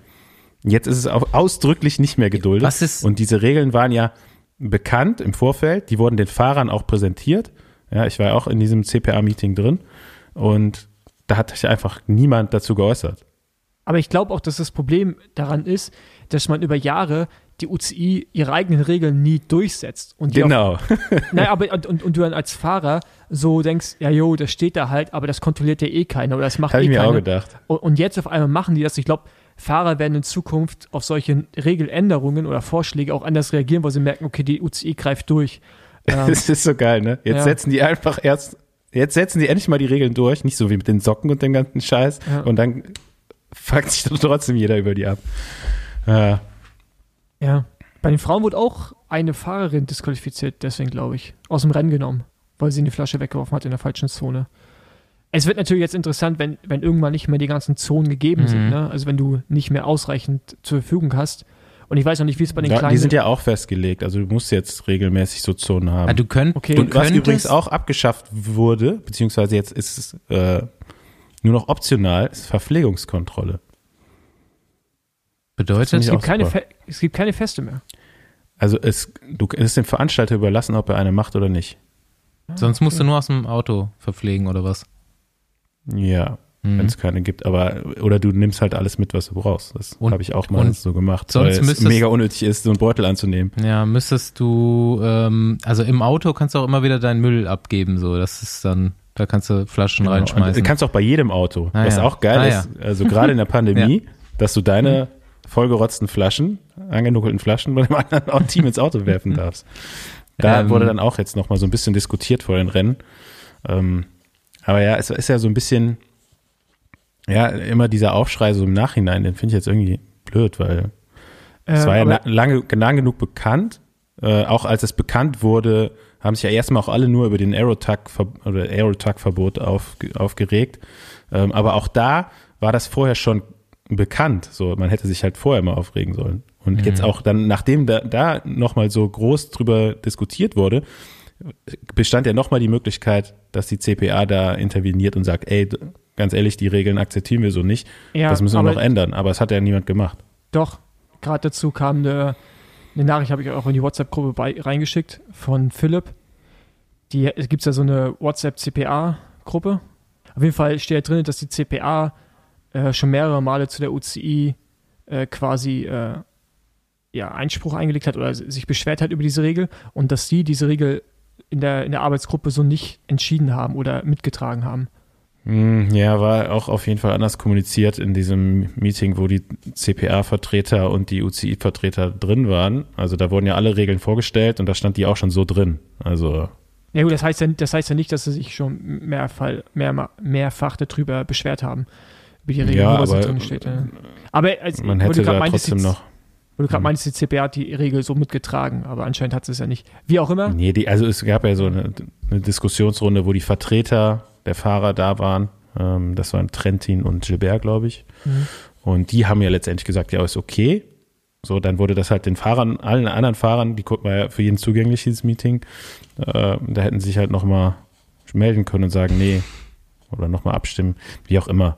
Auf jeden ja. Fall äh, war es ja vorher bekannt, so, und das dann jetzt so ein natürlich auch äh, sehr bewegender Post letztendlich von Michi Scher kam mit einem guten Argument. Also das war auch immer so, also er hat als Kind mal so eine Flasche halt aufgeschnappt und das hat ihn so fasziniert alles. Und letztendlich ist er deswegen auch zum Radsport gekommen.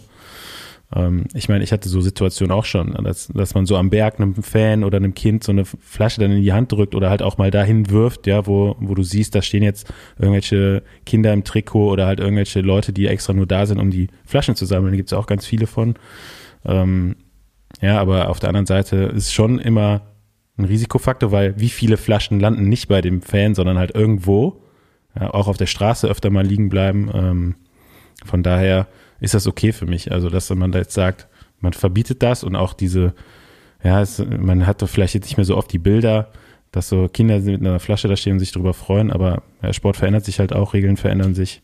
Ähm, muss man jetzt nicht immer an allem Alten festhalten, wofür man die UCI jahrelang so kritisiert hat, dass sie immer nur ja. so oldschool eingestellt ist. Und dann will man es jetzt auf einmal selbst.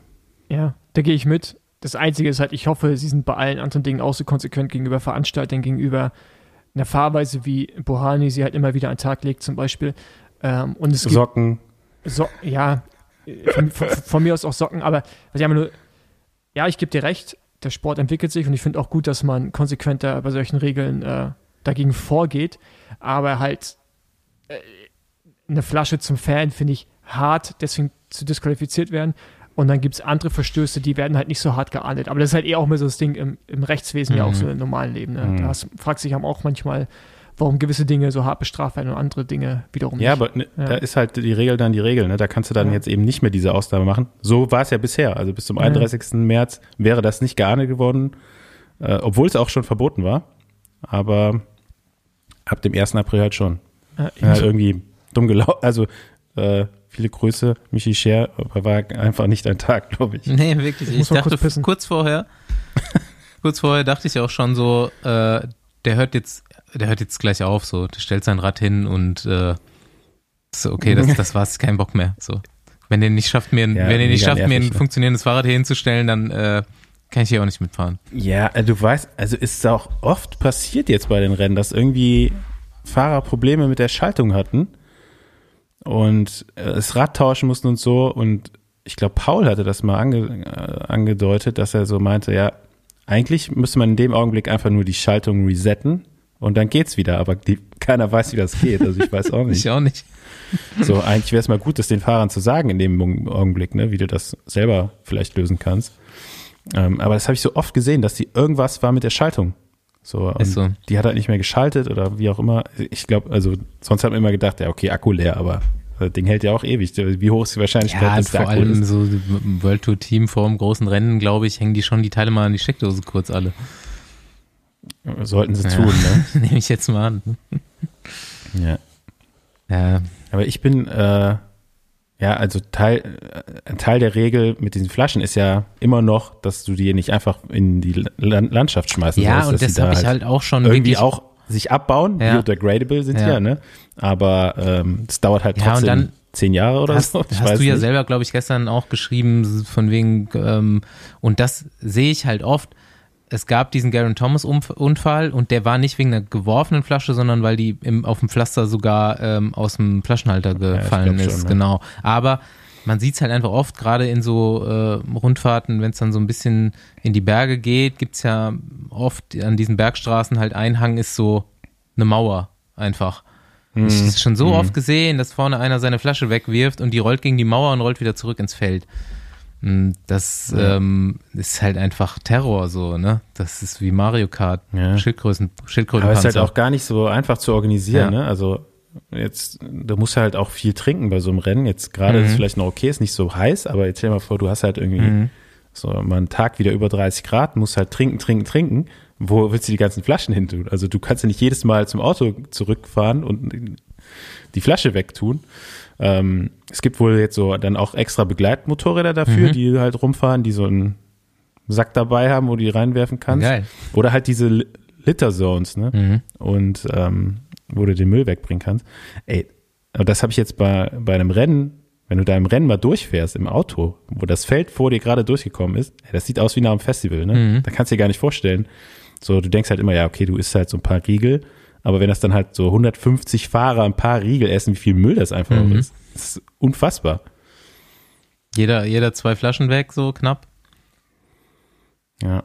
Da habe ich mir auch schon oft gedacht, warum äh, ver verpackt man solche Riegel nicht irgendwie nachhaltiger? Geht das Ja, nicht? das geht auf jeden Fall. Bin ich mir relativ sicher. Soll mal einer machen. So ein Powerbar besser verpacken. Die sind sowieso scheiße verpackt. Alle, alle Übrigens, Riegel. Powerbar, super Markenname, Das- ne? Überleg mal. So, jeder Riegel ist Ja. ein Powerbar. Ähm, ich habe gestern gerade erst die Diskussion gehabt, dass so Riegel, die Verpackung einfach, die funktioniert nicht richtig. So, du hast so einen Riegel, reißt den auf auf dem Rad, musst ja immer irgendwie mit den Zähnen machen. Dann hast du entweder so einen ganz kleinen Schnipsel im Mund, der Riegel ist nicht auf. Oder du reißt das ganze Ding auf und das Teil fällt dir runter. Oder selbst bei Gels, finde ich, gehen die manchmal zu schwer, dann ist nur eine zu kleine Öffnung oder es reißt dir komplett auf und läuft dir über die Hand. Also Verpackungsindustrie, weiß ich nicht so richtig. Könnt, könnte man alles nochmal überdenken, so komplett. Und ein bisschen nachhaltiger machen wäre halt auch geil. Ja, aber ich finde, bei Gels geht es mittlerweile, aber Riegel gebe ich dir recht. Aber dann denke ich mir manchmal, es gibt ja so viele Marken und ich, mir fällt jetzt noch keiner ein, die das perfekt hinbekommt. Daher denke ich mal, dass es auch momentan noch gar keine find- bessere Lösung gibt, vielleicht. Alle, alle Riegel, die du so aufklopfen kannst, da super einfach. Raus einmal so kurz auf den Lenker, wie so eine. Ich kenne gar keinen Spaghetti-Packung Riegel, den du aufklopfen kannst. Was ist das? Tell me this magic. Was? Kennst du das nicht? Nee. Ja, ich glaube, Das- ich, ich glaube, das sind schon ein paar um, Umstände, die, die es benötigt, damit das darf nicht zu warm sein, damit der Riegel auch hart genug ist und, und so. Man muss auch Kraft haben. Ich kenne nur Rittersport, die ne? du so aufknickst. Nee, ganz ehrlich, das ist doch voll etabliert, dass äh, ganz ich- viele klar, Fahrer das so kenn das, aufmachen. Du ja. kennst das auch, ja. Ja, klar. Also du weißt ja, wie du so Spaghettis, ne, einfach so auf, dem, auf die Küchenplatte haust und dann hast du die auf. Das geht mit Riegeln auch, wenn die halt nicht zu, wie Paul schon sagt, wenn jetzt eine Boah, Schokoschicht ich hau, ich hau jetzt alles auf den Lenker. Mal haben. gucken, was klappt. Ja, mit Gels würde ich das nicht machen. Ja, der, der geht Ähm, auch ja, auf. das geht mit vielen, das geht mit vielen Regeln, die halt nicht so, also, ne? Jetzt muss man halt mal ausprobieren, ob es mit, mit dem jeweiligen Riegel dann geht Ja. oder nicht. Und auf dem Canyon-Lenker würde ich auch nicht so fest drauf machen. habe ich ja nicht, habe ich nicht. Oh, übrigens auch jetzt am Wochenende gesehen, noch ein anderer Lenker auch gebrochen, bei so Carbon-Aero-Lenker. Hm, Mhm. Habe ich auch nicht so das größte Vertrauen rein, so persönlich. Aber Ich, ich Ja. finde ich find halt auch, bis auf dass man die anders formen kann, haben die für mich irgendwie auch keinen kein Vorteil, aber ich finde viele Carbonlenker sind auch nicht unbedingt steifer und leichter auch nicht. King. Also hm, zumindest, zumindest was ich jetzt so auf dem Markt gesehen habe. Äh, ich lasse mich gerne vom Gegenteil überzeugen, aber bis auf dass man die natürlich anders formen kann als ein Alulenker, sehe ich jetzt gerade auch nicht so die Riesenvorteile, außer dass Ja. es teurer ist. Hm. Also ich finde Schneller, schon, dass ne? so ein, also ich habe das mal am Crosser extrem krass gemerkt. Ich bin immer am Rennrad die Alulenker gefahren und eigentlich auch denselben. Dann hatte ich so meinen klassischen Lenker und ähm, dann habe ich einen Crosser gekauft und da war das Teil in Carbon dran und da hast du schon krass gemerkt dann auf der Straße, wie gut der dämpft. Also wenn ich dieselben Laufräder gefahren bin. Mhm. Also das ist schon Carbon schon ein bisschen weicher dann anzufassen, finde ich.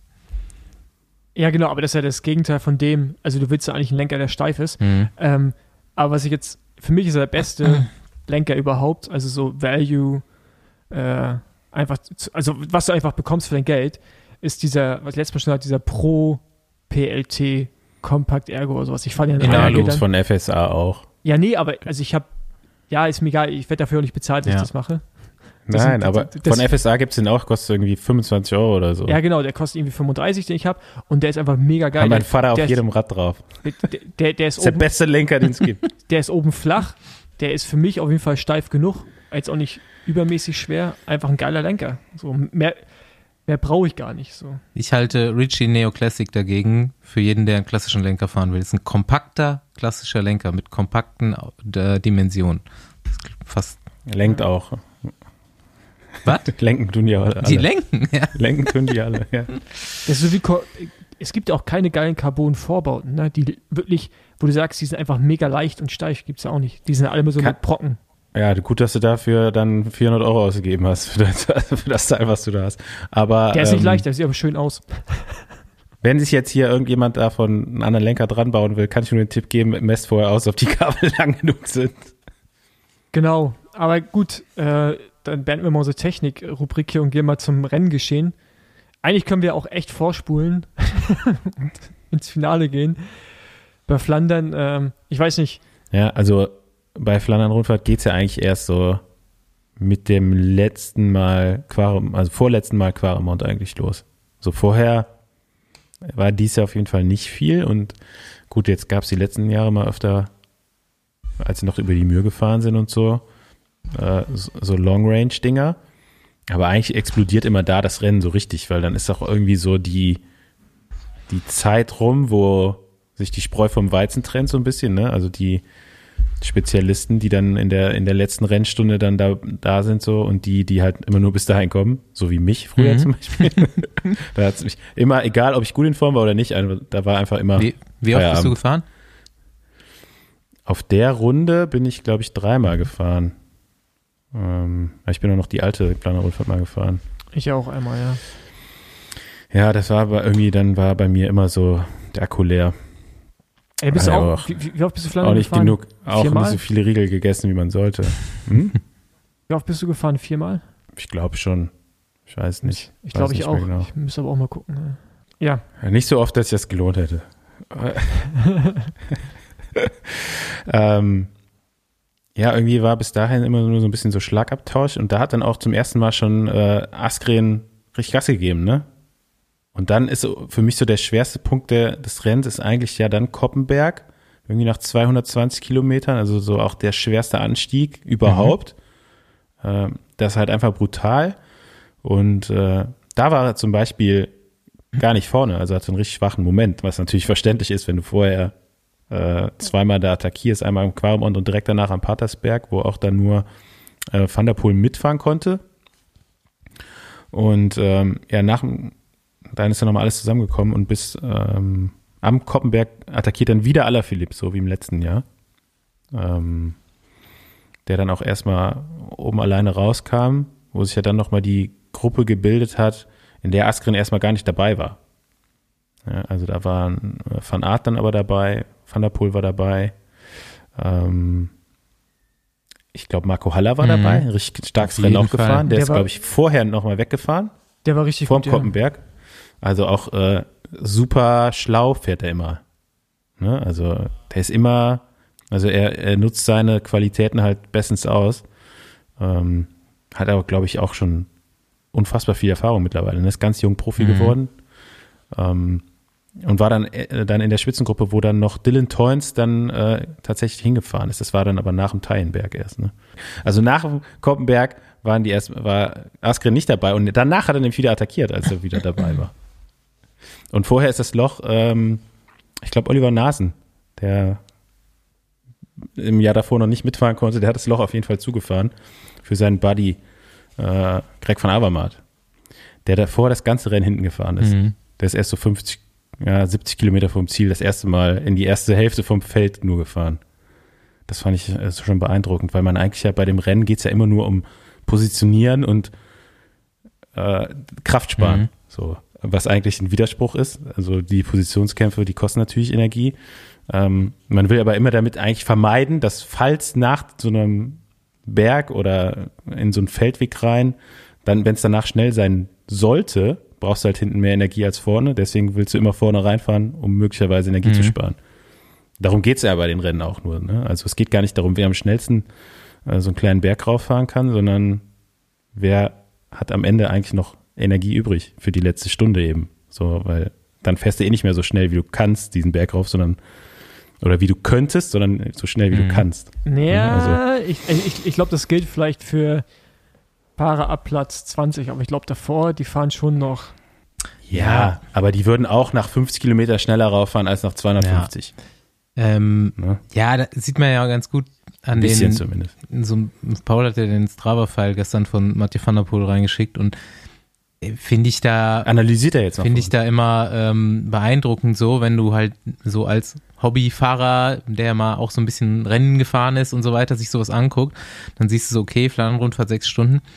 Und der hat so einen Durchschnittspuls was wahrscheinlich so der der Hobbyrennenfahrer im normalen Training halt hat, ne? So, wenn man, wenn man ein bisschen vielleicht noch Intervalle oder man Berg schnell hochgefahren ist und so und sich aber gar nicht so richtig angestrengt hat, ähm, unter 140er Schnitt, dann weißt du halt, dass die, die erste Hälfte halt noch super verhalten fahren und einfach auch so stark sind, solche Leute, dass sie dieses Grundrenntempo da im, in der ersten Hälfte komplett eigentlich im, im Grundlagenbereich fahren, ne?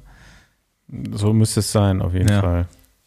Das ist ja dann auch so der, wahrscheinlich kann Fossi das nochmal ein bisschen detaillierter erklären, ähm, das, was du haben willst, ja, dass du halt einfach die Energie am Anfang noch abdeckst über deinen aeroben Stoffwechsel, größtenteils. Ne? Und dann, das ist dann das, was man einen großen Motor nennt. Oder? Trainer Richtig. Fossi, was würdest du dazu jetzt noch weiter sagen? Nee, das, ist richtig. Das sind ja auch dann die Rennfahrer, die auch in der Lage sind, über so lange Distanzen auch noch irgendwie gut zu sein. Ist halt zum Beispiel ein gutes Beispiel, finde ich, so äh, Tim Valens, der immer so, so ab 200 oder sagen wir mal so ab 5 Stunden so seine Grenze hat. Mhm. Wenn man sich so die Rennen anschaut, wo der gut fährt. Bis dahin ist er ja immer einfach krass gut. Und danach fällt das ab. Der hat halt einfach nicht so eine hohe Effizienz. Also bei dem ist Mhm. halt dann irgendwann, der kann halt nicht mehr genug Kohlenhydrate aufnehmen, Vergleich zu dem, was er halt auch verbraucht. Und dann, also gehe ich jetzt mal von aus. Und dann hast du irgendwann einen Leistungsabfall halt, ne? Und ähm, Ja. aber was ich jetzt zum Beispiel aber krass finde, ist bei, ähm, bei äh, Wout ist, der, der gewinnt Massensprints, ne? Also jetzt bei Tirreno und auch letztes Jahr bei der Tour, fährt schnell berghoch, aber der hat Probleme bei diesen spritzigen Anstiegen, bei diesen Eintagesrennen. Mhm. Jetzt bei äh, Strade Bianca war das so, bei Flandern-Rundfahrt war das so und der hat, und auch bei den anderen Eintagesrennen, die er gefahren ist gegen Mathieu, hat er immer Probleme gehabt, als es da mal so ganz kurz richtig intensiv wurde. Aber er gewinnt gleichzeitig Massensprints. Es wird natürlich auch daran liegen, dass er viel in der Höhe ist, viel Grundlagentraining macht, wahrscheinlich auch viele Schwellensachen, um halt besser am Berg zu werden und auch im Zeitfahren. Aber diese, dass er trotzdem Massensprints gewinnt, aber dann Probleme hat, an solchen Anstiegen mitzufahren. Weil er fährt ja dann auch wie bei Strade danach ein extrem hohes Tempo Mhm. weiter und kann Löcher auch wieder schließen, ne? Äh, Oder kann dann lange von vorne weiterfahren, aber er hat halt diese, diesen Peak gerade nicht so. Ähm, aber gewinnt trotzdem Massensprints. Ich finde das krass. Also, weil das passt ihm eigentlich nicht so richtig ins Bild. Und du würdest ja denken, okay, wenn du Massensprints gewinnst, bist du ja auch gut an solchen Mhm. steilen Dingern Mhm. und wenn du noch ein guter Rennfahrer bist allgemein, aber da hat er halt echt so seine Probleme. Aber das hat er auch schon immer, ne? Ja, also, wobei, so ein Sprint ist da schon noch ein bisschen was anderes. Wie so Mhm. ein Quaremont ist schon fies Ja. lang auf jeden Fall. Der Ja. war zum Beispiel für mich als Sprinter eigentlich zu lang. ja, nein, aber, aber er gleichzeitig fährt er auch schnell berghoch. Weißt, Mhm. also er hat ja auch eine hohe Ausdauerfähigkeit. Noch eine- wahrscheinlich ja, sehr, weißt sehr du gar nicht, wie der gerade so Ja. Mhm. drauf fährt, oder? Aber war ja auch schon?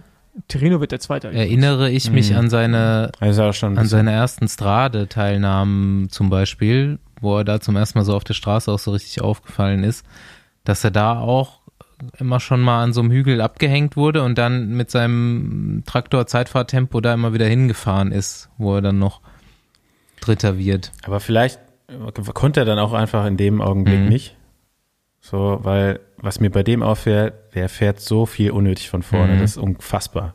Also äh, Van der Poel macht das nicht so viel. Der wenn er halt vorne ist, attackiert er halt immer Mhm. direkt, was auch nicht immer so sinnvoll ist. Aber Van Art fährt so viel von vorne. So, also das ist mir bei den anderen Rennen jetzt noch mehr aufgefallen als in Flandern. Aber auch da dachte ich mir so, okay, vielleicht geht's dir einfach immer zu gut. So, du hast noch nie gelernt, Effizienz zu äh, auf Effizienz zu fahren, ne? Weil beim Cross sowieso immer alles raus, eine Stunde lang äh, gib ihm. Und äh, ja, auch bei den Straßenrennen ging es ihm wahrscheinlich immer, war er einfach immer einer der stärksten und hat es nie so richtig lernen müssen. So, also der war noch nie darauf angewiesen, wahrscheinlich effizient zu fahren. Habe ich mir so, halt meine, Mhm. meine Theorie vielleicht, dass so ein bisschen auch aus dem Cross kommt, ne? Wo es ja auch eher besser ist, vorne zu fahren. Aber Ja. vielleicht hat ihm da einfach dann an den Bergen am Ende da äh, was gefehlt, ne? Was Ja, er es- vorher unnötig verpulvert hat. Ja, schau doch mal noch andere Rennen an dieses Jahr. Also es ist nicht nur da so gewesen, war eigentlich bei allen, wo er gegen Mathieu in der direkten Konkurrenz ist, dass er da immer Probleme Mhm. hat zu folgen äh, bei, bei solchen äh, Angriffen. Gut, da hat er auch, alle anderen hatten das auch. Der ist halt auch Mhm. noch mal extrem Nee, das, nee aber, spritzig so. ja, aber Askren zum Beispiel ist jetzt nicht gerade bekannt für Spritzigkeit, kann mitfahren. Der war natürlich auch stark. Aber was ich einfach nur sagen will, ist halt, ich, Ja, also- aber auch also- da, ne? Ja, ja, Andi, aber also meine Aussage ist einfach nur, dass ich es faszinierend finde, dass Mhm. er schnell berghoch fährt. Auch letztes Jahr. Äh, und dieses Jahr ja auch schon im Zeitfahren noch stärker geworden ist. Massensprints gewinnt. Aber dann gerade bei diesen Dingen Probleme hat, wie man sagen würde, die Kombination aus all dessen Mhm. ist das, was Van der Poel ja so ein bisschen ist. Mhm. Dass der da nicht direkt mitgehen Stimmt. kann, weil du brauchst eine gewisse Mhm. Explosivität und auch Fähigkeit, Laktat zu bilden als Sprinter. Aber gleichzeitig brauchst du eine extrem hohe ja, äh, aerobe Schwelle, mhm. um schnell Zeit fahren zu können oder halt eben auch am Berg mitfahren zu können. Das hat er ja offensichtlich. Und das ist krass, dass dann halt da irgendwas dann nicht funktioniert.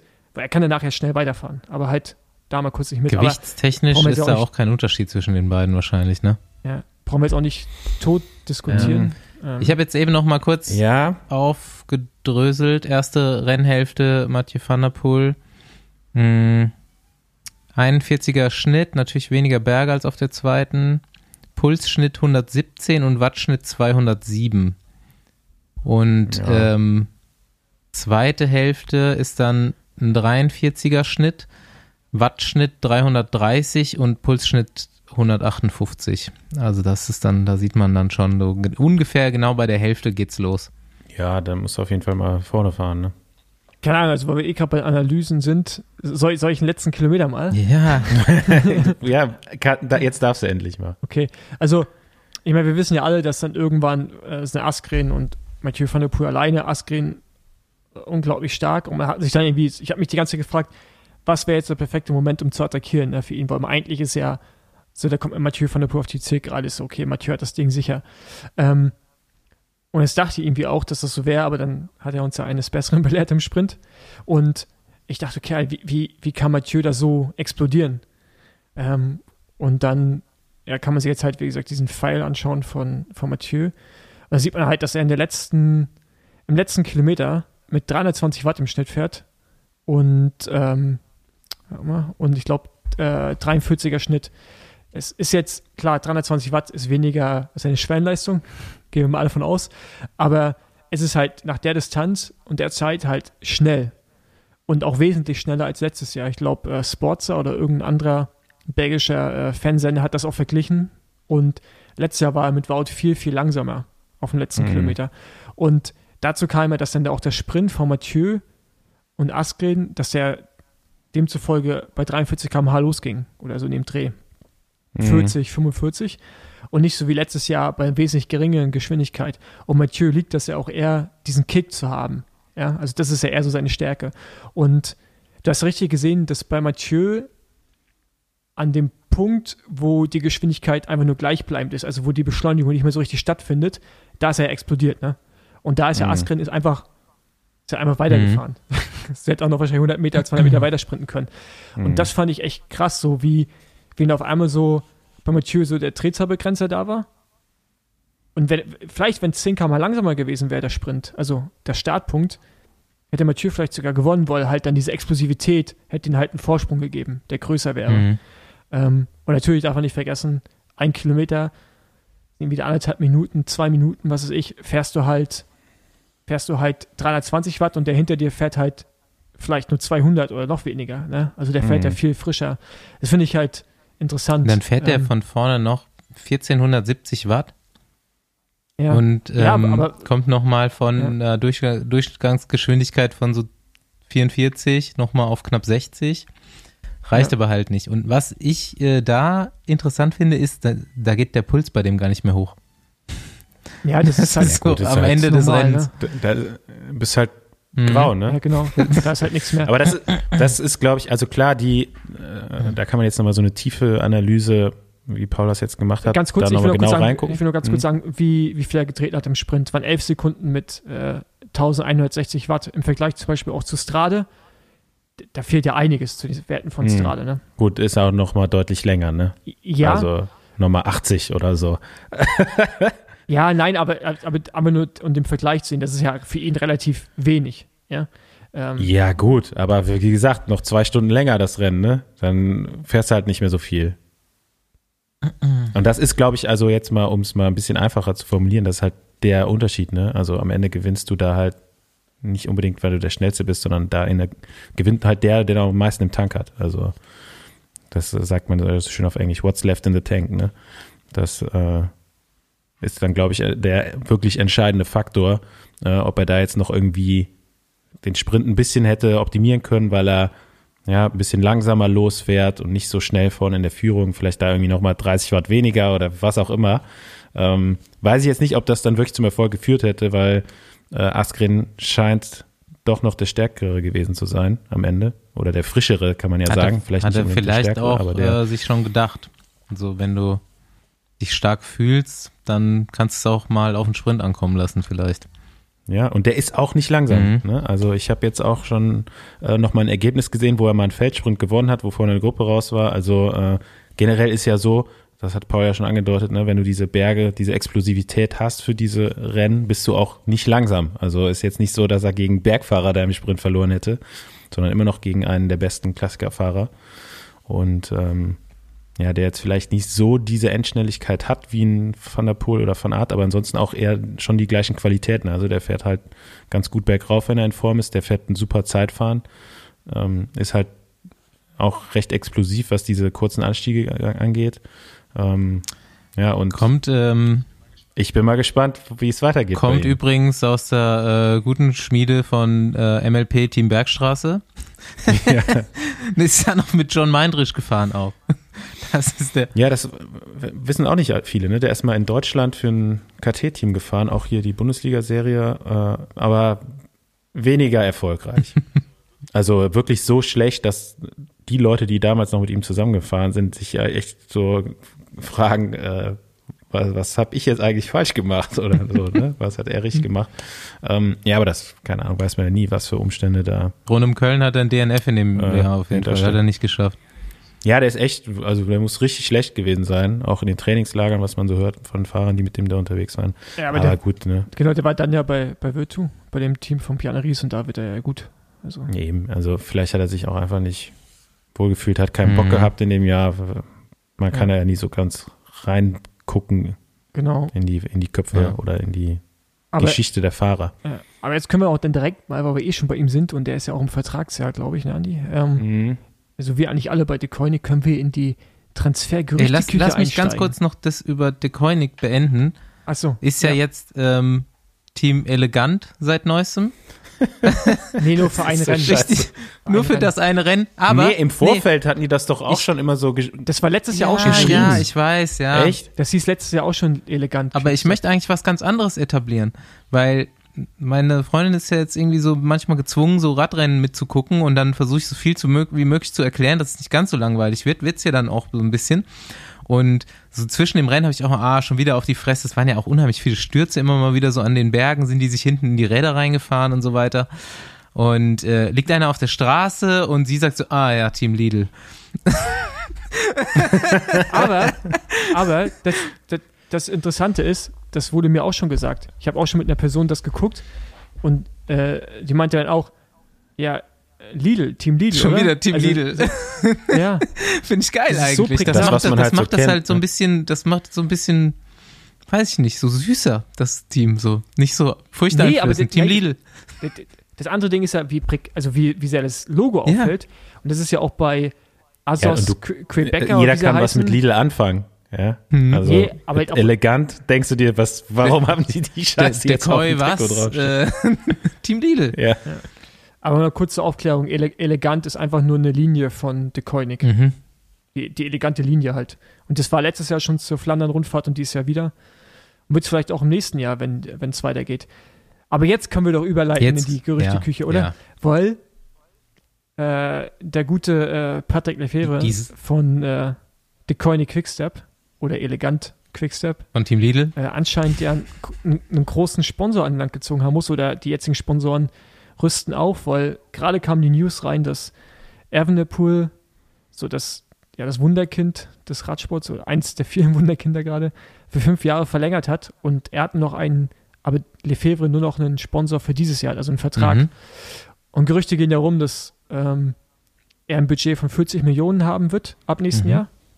Und äh, dass Peter Sagan das Team wechselt und auch zu De Koenig Quickstep Was, geht. was ein lustiger weiterer Stein in der Saga äh, Patrick Lefebvre, Ralf Denk wäre. Das ist eigentlich so mein Boulevardthema immer wieder. Aber ich finde es geil.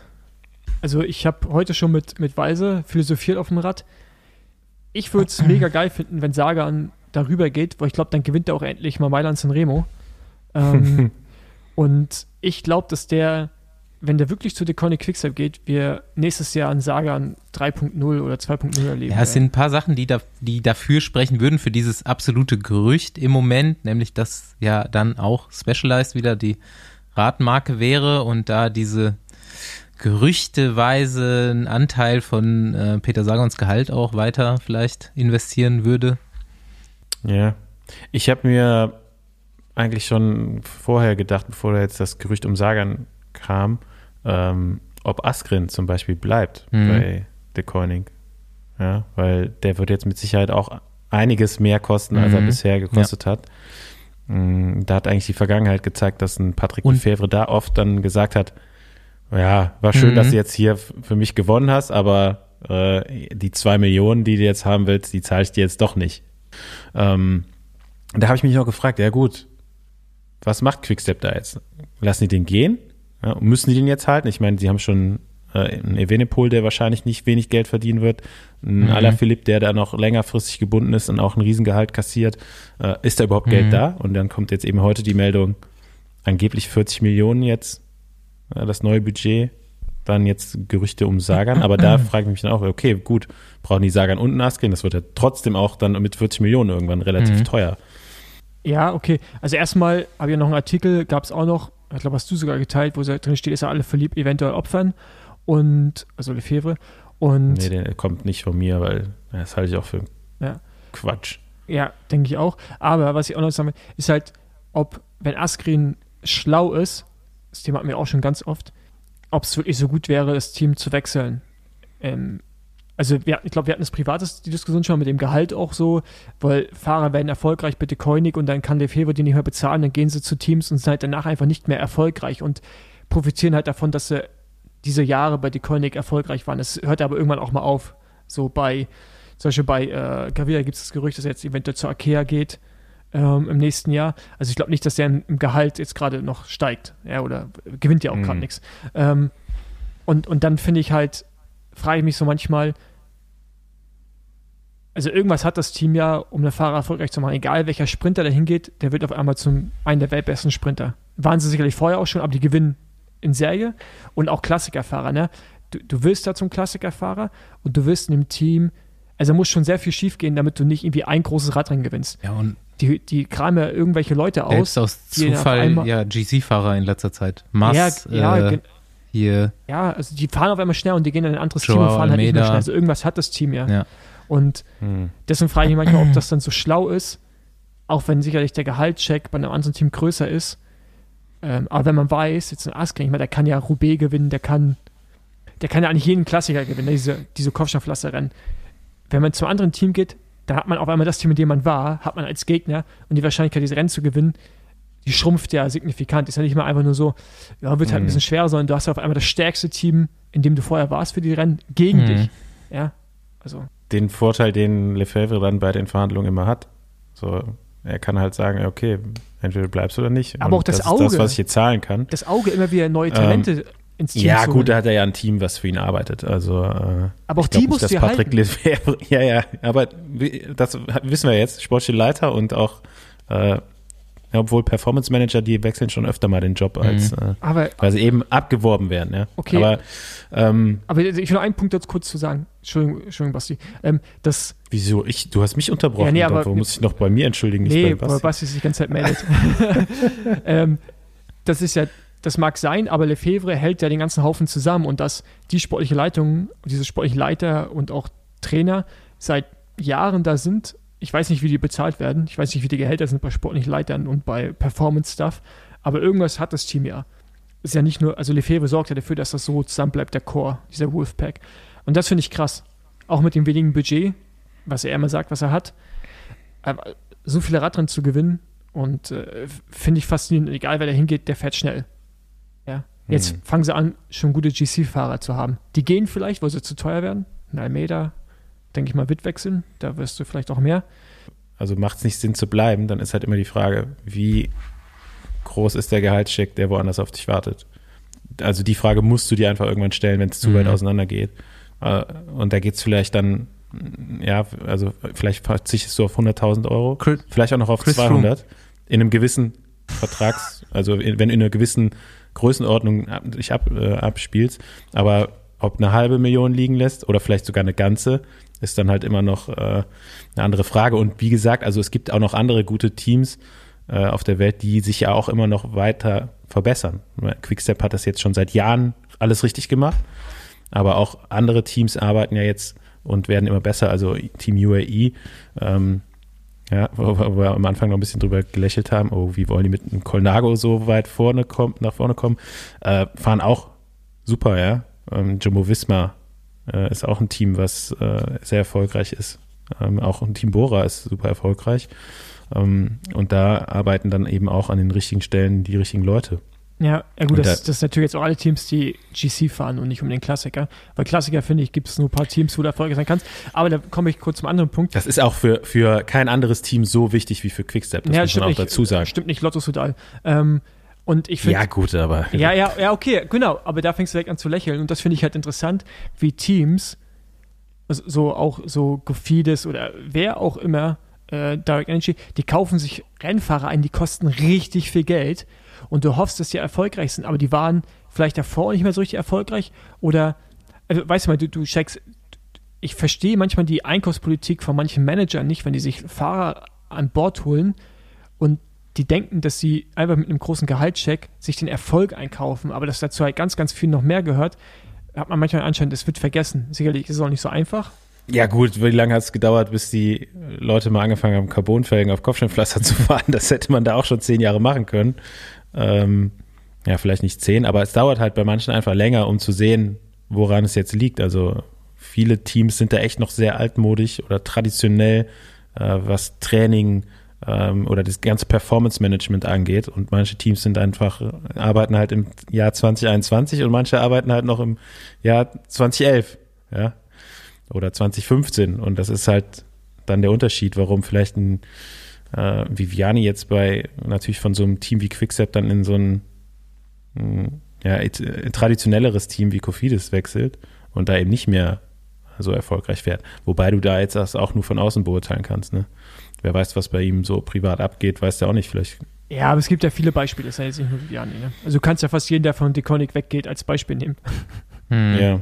Also, ja, da okay. sind wir wieder bei den äh, sportlichen Leitern auch. Aber da, da also denke ich mir zumindest auf den Rennen, dass da vielleicht noch Ausbaubedarf äh, wäre in manchen Teams, die jetzt schon sich so hocharbeiten, super erfolgreich sind. Aber naja, das ist ein bisschen da rein zu blicken, das schafft man dann von außen halt doch nicht so richtig. Ja, ähm, mein Thema, was ich schon die ganze Zeit aufmachen äh, will und wo ich Andys Expertenmeinung als Einschätzung möchte, ist, wie teuer ist so ein Sagan noch? Was kann der, der, der ist doch jetzt logisch gesehen nicht mehr so wertvoll, wie er behauptet wird zu sein. Zu Hochzeiten. Ja. Also ich denke immer, ich ziehe mich immer so ein bisschen an diesem Chris Froome-Beispiel hoch. Der scheint ja nochmal abgesahnt zu haben, ohne da jetzt, also sind wir uns mittlerweile einig, oder? Dass der nirgendwo mehr vorne reinfährt. Wird mich ja. überraschen auf jeden Fall. Also ich glaube es ja. nicht. Keine, ich habe auch da keine Ahnung, äh, wie der Prozess da jetzt geplant ist, äh, wie lange das noch dauert wird. Ja, da sind wir ja bei Sagan auf, auf jeden Fall in einer ganz anderen Position, mh. aber jetzt mal so aus Agentensicht raus, schon schwierig, den nochmal zum selben Gehalt zu verkaufen, oder? Ja, also wenn das stimmt, dass er fünf Mios bekommen mhm. hat jetzt die letzten Jahre, äh, das nicht. Dann ist halt auch immer die Frage, was erwartest du dir von dem, von dem Fahrer noch oder was will er auch selbst? Ne? Das zählt, das gehört mhm. natürlich mit äh, in so eine Verhandlung reingenommen. Ähm, ja, und dementsprechend machst du auch dein Angebot.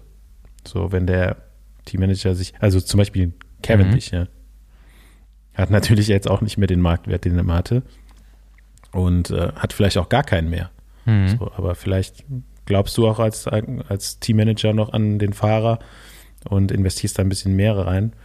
Aber also Sagan ist schon noch sehr wertvoll, weil er eben auch noch einen Bekanntheitsgrad mitbringt. Ah, ne? Also ist auch immer noch, ja auch noch einer der besten Fahrer der Welt, ja, und ist auch immer noch erfolgreich unterwegs.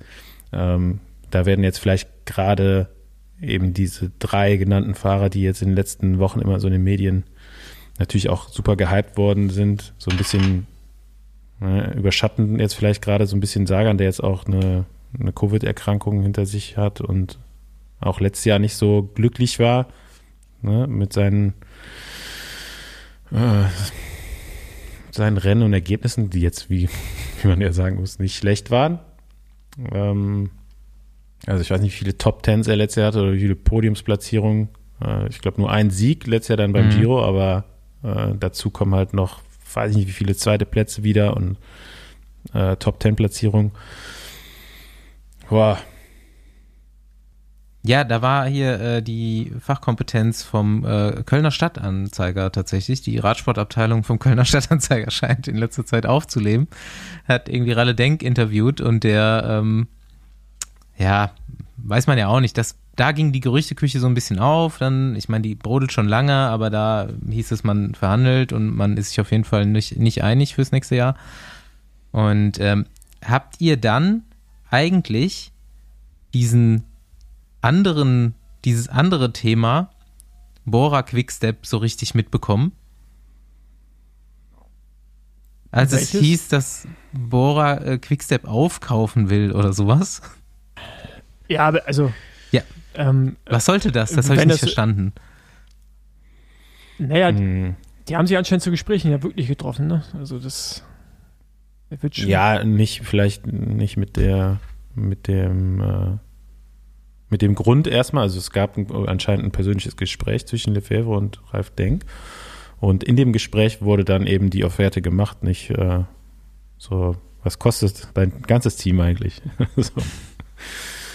Aber ähm, zu dem Zeitpunkt war, glaube ich, auch noch nicht so ganz klar, ob und welchen Sponsor ähm, Quickstep überhaupt übers nächste Jahr hinaus mhm. noch hat. Hm, da fand ich die Frage eigentlich auch ganz okay. so kann man ja mal fragen. Ne? Fragen kostet nichts erstmal. Und ähm, ja, ich glaube, Bora ähm, war interessiert auch tatsächlich an Remco Evenepoel. So, und den kannst du halt nur kaufen, wenn er wenn quasi kaufst. die, wenn du die Betreibergesellschaft mhm. kaufst, weil er da eh schon auch einen langfristigen Vertrag hatte und jetzt irgendwie anscheinend heute, äh, Paul hat es eben gesagt, nochmal fünf Jahre verlängert hat. Und ähm, ja, ich glaube, das Ziel, irgendwie eine große Rundfahrt zu gewinnen bei Bora, das ist äh, ganz groß und das kannst du halt äh, musst du halt die Fahrer für haben, ne? Und da hast du jetzt schon ein paar, aber der kann auch immer nur eine Rundfahrt, sag ich mal, im Jahr fahren oder zwei wird immer schon schwierig. Und dann, wenn du eben mehr Optionen hast, hast du eine höhere, höhere Chance, äh, vielleicht mal eine Grand Tour zu gewinnen. War auf jeden Fall ein bisschen dubios, die ganze Nummer, fand ich. Israel hat übrigens auch angeblich ein Angebot für Sagan gemacht. Ja, aber die machen ja bei jedem Angebot, der teuer ist, oder?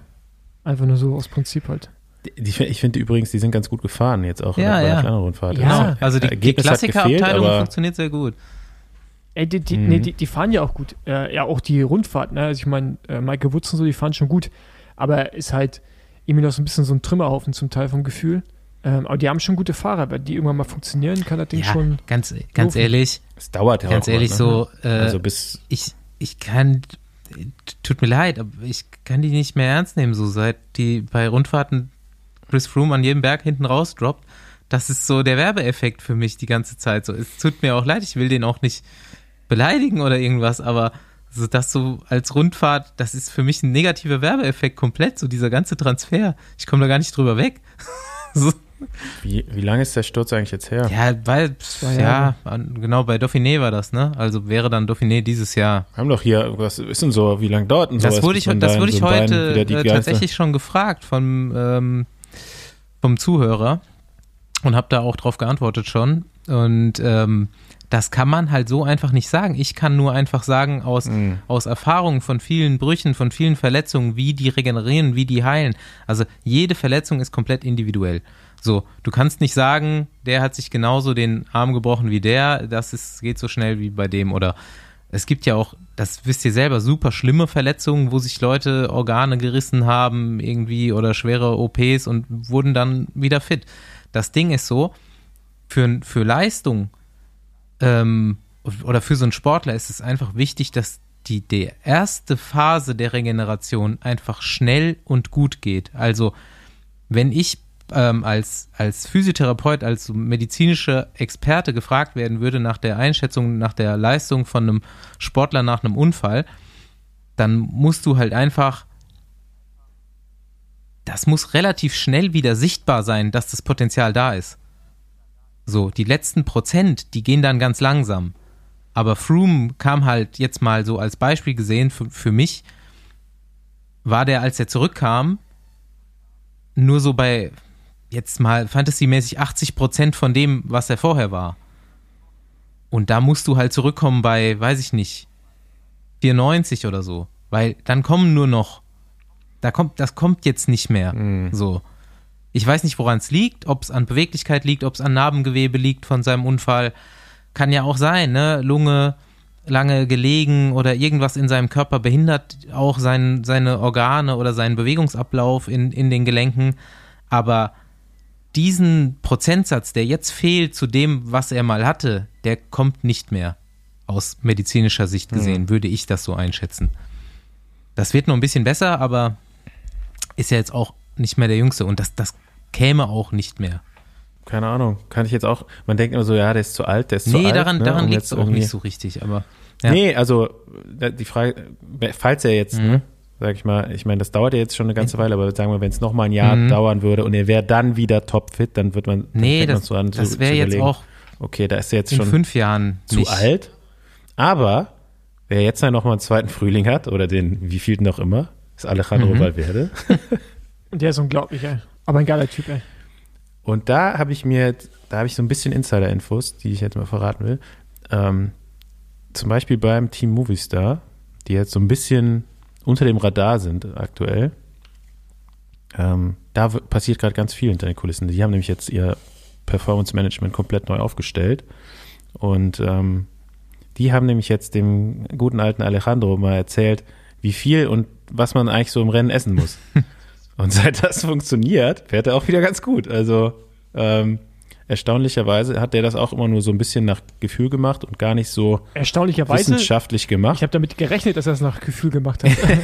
ja, und ähm, ja, also es, bei ihm liegt es halt noch nicht, noch lange nicht anscheinend an der Leistung, die abfällt oder äh, warum er jetzt nicht mehr ganz vorne mitgefahren ist, sondern weil eben alles andere äh, sich weiterentwickelt hat und er eben noch mh, hm, nicht so wirklich da mitgegangen ist. Aber ähm, ja, wäre jetzt mal wirklich interessant zu sehen, ob man doch auch in einem hohen Radsportalter, was er jetzt ja wirklich äh, erreicht hat, wenn man jetzt mal so vom durchschnittlichen Karriereende ausgeht, äh, von den Profis, ist er jetzt schon auf jeden Fall drüber. Aber vielleicht ist es doch wirklich nicht die körperliche Leistungsfähigkeit, die die Leute da zum Auf, Aufhören mhm. zwingt. Eher ja. so kein Bock mehr. Mental, mhm. mentale Sache, äh, Seite auf jeden Fall, glaube ich. Äh, das scheint ihm aber nichts auszumachen. Ich glaube, der liebt mhm. es einfach. Immer noch. Und, ja, wieder Rebellin. Ähm, ja, aber es ist natürlich auch schwierig so, wenn du halt, keine Ahnung, ne, so deine Gewohnheiten hast, die abzu, abzu mhm. Äh, oder umzuändern. Ja, wenn es halt auch noch. Also vielleicht, vielleicht hat er einfach. Wenn es halt auch noch ne? gut also läuft. Vielleicht hat er jetzt so, einfach ne? 20 Jahre lang, 20 Jahre lang immer nur drei Riegel im Rennen gegessen und vielleicht hat er jetzt mal angefangen, vielleicht Vier. noch ein paar mehr. ja, vier Riegel. Ja, aber die arbeiten ja mittlerweile auch mit äh, ein, zwei innovativen Firmen zusammen, ne? Also haben sie so Announcements gemacht. Ähm, bin mal gespannt, ob sie was tun wollen. Movistar ja ist ja auch so ein Team mit schon mit ganz viel, Potenz, mit ganz viel Potenzial, aber wenig Ausbeute. die kriegen das auch nicht zusammen. Also Movistar ja, ja schon auf, auf Twitter auch immer wieder so Opfer von ähm, Witzeleien, was sie eigentlich da für eine Taktik fahren, so an ja, aber da, wie du sagst, ne, so, wo du eben meintest, so ja, so langsam kommt das bei Israel. Also ein Team braucht auch echt lange, um sich einzuspielen. Ne? Da sind halt viele, viele Rädchen, die aneinander greifen müssen und nicht nur ein großes, was laufen Movistar muss. ja schon. Äh, ähm, und bei Movistar eben jetzt mit der mhm. Umstrukturierung, das wird auch ein bisschen dauern. Das passiert halt nicht von heute auf morgen, aber ähm, so, die sehe ich auf jeden Fall wieder Ganz vorne. Mit Alejandro Valverde. Würde ich jetzt Aktien kaufen, wenn es die geben würde. Mit dem Insiderwissen. Mit Alejandro Valverde, ja. Gut, zum letzten Thema. Äh, Nasser Buhani. Noch, No, No- noch mal- ja, noch mal ein Oh, Downer zum wichtiges Schluss. Thema. Ja, nochmal Nochmal ein noch Downer. mal alle Leute richtig runterzählen. Ja, also haben Kriegt man vielleicht. sowieso schon schlechte Laune Ja. bei dem Namen, ja, aber genau, aber jetzt. bei dem Thema, ja, ähm, Genau, es gab ja diesen Vorfall mit dem äh, Jake Stewart, ähm, den er gegen den Nasser Bohani bei einem französischen Eintagesrennen gegen die Bande gefahren hat im Sprint. Ähm, Jake Stewart ist zwar nicht gestürzt, aber hat sich die Hand gebrochen. Äh, daraufhin gab es dann ja, ziemlich einen Shitstorm für ihn und vor allen Dingen, so Shitstorm kennt er ja schon, nicht der erste, äh, aber anscheinend auch ähm, krass rassistischen Shitstorm. Also, dass er halt mh. beleidigt wurde für, für seine. Ich weiß nicht, der ist doch. Der ist doch Franzose, oder? Ja, Ich klar. glaub, der, vielleicht, ja, das, ich glaub, natürlich ist der Nee, aber Franzose. ich glaube, der hat marokkanische Eltern eventuell. Ich weiß es gar Ja, nicht genau. ja, Also, Franz- auf jeden Fall Franz- irgendwie, Frankreich ist ja eines der äh, größten Kolonialmächte, ehemaligen Kolonialmächte überhaupt. Da gibt's. genau. Ja. Auf, auf jeden Fall wurde der, auf jeden Fall wurde er äh, in die Richtung. Marokkanische Wurzeln hat er auf jeden Ja, Fall. auf jeden Fall wurde er in die Richtung äh, beleidigt. Mehrfach. Und bringt es jetzt auch zur Anzeige. Ähm, ja, keine Ahnung, ich bin nur so ein bisschen. Das Interessante ist, dass er gesagt hat, dass er halt diese, dieses, dieses Rassismus-Problem im Feld für sich gar nicht bis jetzt gesehen hat und es auch jetzt dahingehend danach auch gab es auch keine, keine Aussagen, sondern es sind halt dann wirklich Hm. die, die Radsport-Fans, also sogenannten Fans, die sich da äh, ihm gegenüber so äußern. Ähm, ja, ist auf jeden Fall krass. Also, ich meine, ist ja normal, das passiert ja Prominenten ähm, andauernd. Ne? Also, ich meine, das ist ja leider äh, wirklich, wirklich Alltag. Ist jetzt so das erste Mal, zumindest mir bewusst, dass es so im Mhm. Radsport auch stattfindet. Ähm, ja, ich, Ahnung, ich, ich finde es halt krass. So. Ja, fand ich auch sehr schade. Ja. Und das tut mir auch so ein bisschen, ja, ein bisschen tut mir das schon leid für ihn, obwohl ähm, ich jetzt, ist jetzt nicht, äh, habe jetzt nicht sehr viele Sympathien für Nasser Bohani. Ja, so, ge- genau, also er, er als Persönlichkeit, wie er die Radrennen fährt und gestaltet und sein Verhalten anderen Sportlern gegenüber, äh, bin ich jetzt auch kein Fan von ihm. Aber natürlich dies, dieser Hass, der ihm da irgendwie jetzt Mhm. gegenübergebracht wird, den, der- den hat keiner verdient. Ja, auf jeden Fall. Wer, Ja. wer so eine Scheiße schreibt, der äh, soll sich bitte einfach zurückhalten. Kleine, kleine Story noch über Nasser Bohani, ähm, weil er hat sich ja nicht, also er hat sich natürlich über diesen, mh, diese rassistischen Äußerungen da zu Recht beschwert, hat sich aber auch über ganz viele andere Mhm. Sachen beschwert. So, ne? Also das ist ja, also hat es ja auch so klein geredet, seine Aktion. Ne? Ist ja kein Kindergarten hier. so Du im musst es ja vielleicht so, noch mal kurz erklären, was, was überhaupt passiert ist. Ähm, Ähm, ja, der hat quasi das gleiche gemacht, was äh, Dylan Groenewegen mit Fabio Jakobsen gemacht, nur dass eben es erstaunlicherweise nicht zum Sturz gekommen ist. Äh, hat sich trotzdem die Hand gebrochen, Jake Stewart, ähm, weil er damit eben in die Bande reingefahren ist. Und ähm, ich weiß gar nicht, wie das, wie der Wortlaut exakt war von Bohani. Auf jeden Fall hat er gesagt, ja, es, das gehört einfach dazu. Ne? Ähm, diese Berührung im, in dem Sprint. Also, ja, er soll irgendwie, wenn das, das schon so- hart für ihn war, dann soll er keine Sprints mehr fahren oder so, hat er gesagt. ich bin mal irgendwo ein Rennen gefahren und am nächsten Tag hat mir damals ein Kollege äh, aus einem anderen Team erzählt, dass es ein bisschen ein Tumult gab äh, nachts im Hotel. Äh, da war, waren anscheinend zwei Teams untergebracht, unter anderem das Team von Nasser Buhani und eben das von dem Kollegen. Und äh, da war noch eine größere Feier in diesem Hotel und auch dann wohl in dem Hotelzimmer neben Nasser Buhani wurde noch die ganze Nacht Party gemacht und da war er nicht so happy drüber und hat dann mal seine Box-Skills genutzt und dafür Ruhe gesorgt. Ähm, das ist dann auch so ein bisschen eskaliert, glaube ich, kam noch Polizei und so. Ähm, auf jeden Fall jetzt auch nicht so, wie gesagt, jetzt nicht auch abseits vom Rad, nicht so der sympathischste Typ auf jeden Fall. Hat da auf jeden Fall den, Ja, Typ, den Leuten da im Nachbarzimmer auf die Fresse gehauen und äh, Ist auch schon. Äh, ja, ist halt ein Assi, ne? Ja, ist halt auch ein Boxer, ne? Also wie du schon sagst, er hat irgendwie, bevor, bevor er Radfahrer geworden ist, hat er irgendwie auch geboxt, so noch so wettkampfmäßig. Wettkampfmäßig oder ich glaube, es war Immer immer, nur- so, ich, ich glaube, Ja. der liebt einfach Also Boxen. auf jeden Fall ist ein ist, ist ein Boxer Boxfan. einfach. Und Also da ist eine gewisse Aggressivität irgendwo äh, vorhanden, wobei man ja sagt, dass äh, Boxer die eben dann auch nur im Ring rauslassen und rauslassen dürfen. Ähm, ja, er macht das Hobby dann doch auch öfters zu seinem neuen Beruf. Ist schon ganz schön lange Ja. dabei auch. Ich habe gerade mal geguckt, 2010 erste Saison, da ist er noch äh, Stagiaire bei Francis, Française des Jeux und dann immer in französischen Teams angestellt. Ja, war, glaube ich, Zweiter, als Demar U23-Weltmeister geworden ist. Kann das sein? Oder war das ein, nee, war ein anderer Franzose. Ne? Auf jeden Fall äh, auch ein Riesenrennfahrer, muss ja. man sagen. Also Der, der äh, große echt Sieg fehlt gut, aber, ne? aber komplett, glaube ich. mh, ja, aber für einen Sprinter ist er ja schon, ich weiß gar nicht, wie viele, wie viele Rennen hat Ah er. nee, tatsächlich hat er äh, drei äh, Etappen Giro und drei Etappen äh, Vuelta gewonnen. Ja, und hat insgesamt schon 69 Mhm, Rennen gewonnen. ja. Also Läuft doch. guter Mann, also was die Leistungsfähigkeit angeht, aber ansonsten eher, Ja, ist halt ein, ist ein kein Fan. Troublemaker. Aber noch weniger ein Fan von den Wichsern, ja, die den da äh, irgendwas da in den Kopf werfen, was damit nichts zu tun Mhm. hat. Sind übrigens auch Wichserinnen. Also, Wichser und Wichserinnen. genau. Obwohl wahrscheinlich eher nur Wichser, die ihn so beleidigt haben, oder? Nee, ich glaube, da waren auf, äh, ich glaube, ich habe auch Frauennamen da lesen können. Ja? ja, ja. Hm. Alles Unmenschen. Egal, auf männlich, weiblich oder divers. Alle, von den Beteiligten. ja, Gut, Jungs. Ähm, dann würde ich sagen, haben wir heute wieder eine schöne, schöne Zeit miteinander hier verbracht. Ja, Ich hoffe, ja jetzt, hört, jetzt hört er wieder eine Ja. Woche nichts von mir. ja, genau.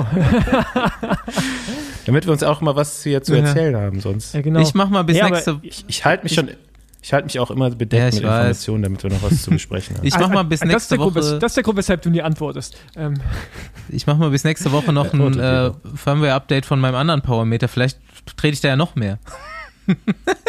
Noch, hast du nee, noch ein nee, drittes, ich habe ja nur was? eins abgedatet. Das andere war noch halbwegs normal, so. Ah, Das, was ich von mir gewohnt bin. okay. ähm, habe ich übrigens auch drüber nachgedacht, ob ich jetzt wieder mal sowas ausprobieren will, aber nee, Staub, ich, ich glaube, das. nee. Nee, hör auf damit. Du, ey, außerdem, dazu musst du erstmal Rad fahren. Ja, ja, ja, das ist kein Problem. Aber ähm, wenn man jetzt mal wieder so, ich habe mal über, darüber nachgedacht, ob man noch mal ernsthaft so ein bisschen besser Radfahren wieder will. Ne? Also so. Ja, ich warte da die ganze Zeit schon bei dir drauf. das könnte ich, glaube ich, gar nicht ohne. Also ich könnte nicht trainieren ohne Leistungsmesser. Nee, ich auch nicht. Das geht echt nicht mehr. Das glaube ich, könnte ich nicht mehr. Obwohl ich das eine Zeit lang wirklich auch als Profi noch gemacht habe, weil, naja, das stimmt auch nicht. Ich hatte im Training hatte ich immer ein Leistungsmesser Ja. schon noch dran. Aber so im Rennen bin ich als Profi noch mit Pulsmesser gefahren. Das ist so un man kann sich gar nicht mehr vorstellen. Das, das ist so Und dann absurd. denkt man so, wann war man denn Profi? 1990? Das ist echt so absurd, Ne? weil, ich, weil ich manchmal losfahre und dann hast du irgendwie, keine Ahnung, vielleicht ein bisschen zu viel Zucker zum Frühstück gehabt oder, oder das Frühstück ist noch nicht allzu lange her. Da ist der Puls auch ganz gerne mal einfach 15 Schläge höher als sonst. Wie du frühstückst? Und hören uns nächste Woche Dienstag. Aber Ah, ja. ja, Habe ich ja schon fast da wieder vergessen. neue aber Geschichten. Abenteuergeschichten. Da bin ich schon mal gespannt. Ich wünsche auf jeden Fall viel Spaß. Äh, ich freue mich schon auf die paar Live- Live-Bilder, die zu sehen Wir sein kriegen werden. bestimmt auch ein bisschen was in die Und, Gruppe. Ähm, ja, also deinem Bruder zuliebe wünsche ich euch auch echt teilweise gutes Wetter. teilweise Wenn du jetzt alleine fahren würdest, weil du jetzt alleine fahren würdest. Äh, naja, machst das schon. Du bist ja jetzt Abenteurer. Richtig. Also, Cheerio. tschüss. Und in schlechten Augenblicken immer dran denken, was würde Jonas Deichmann jetzt machen.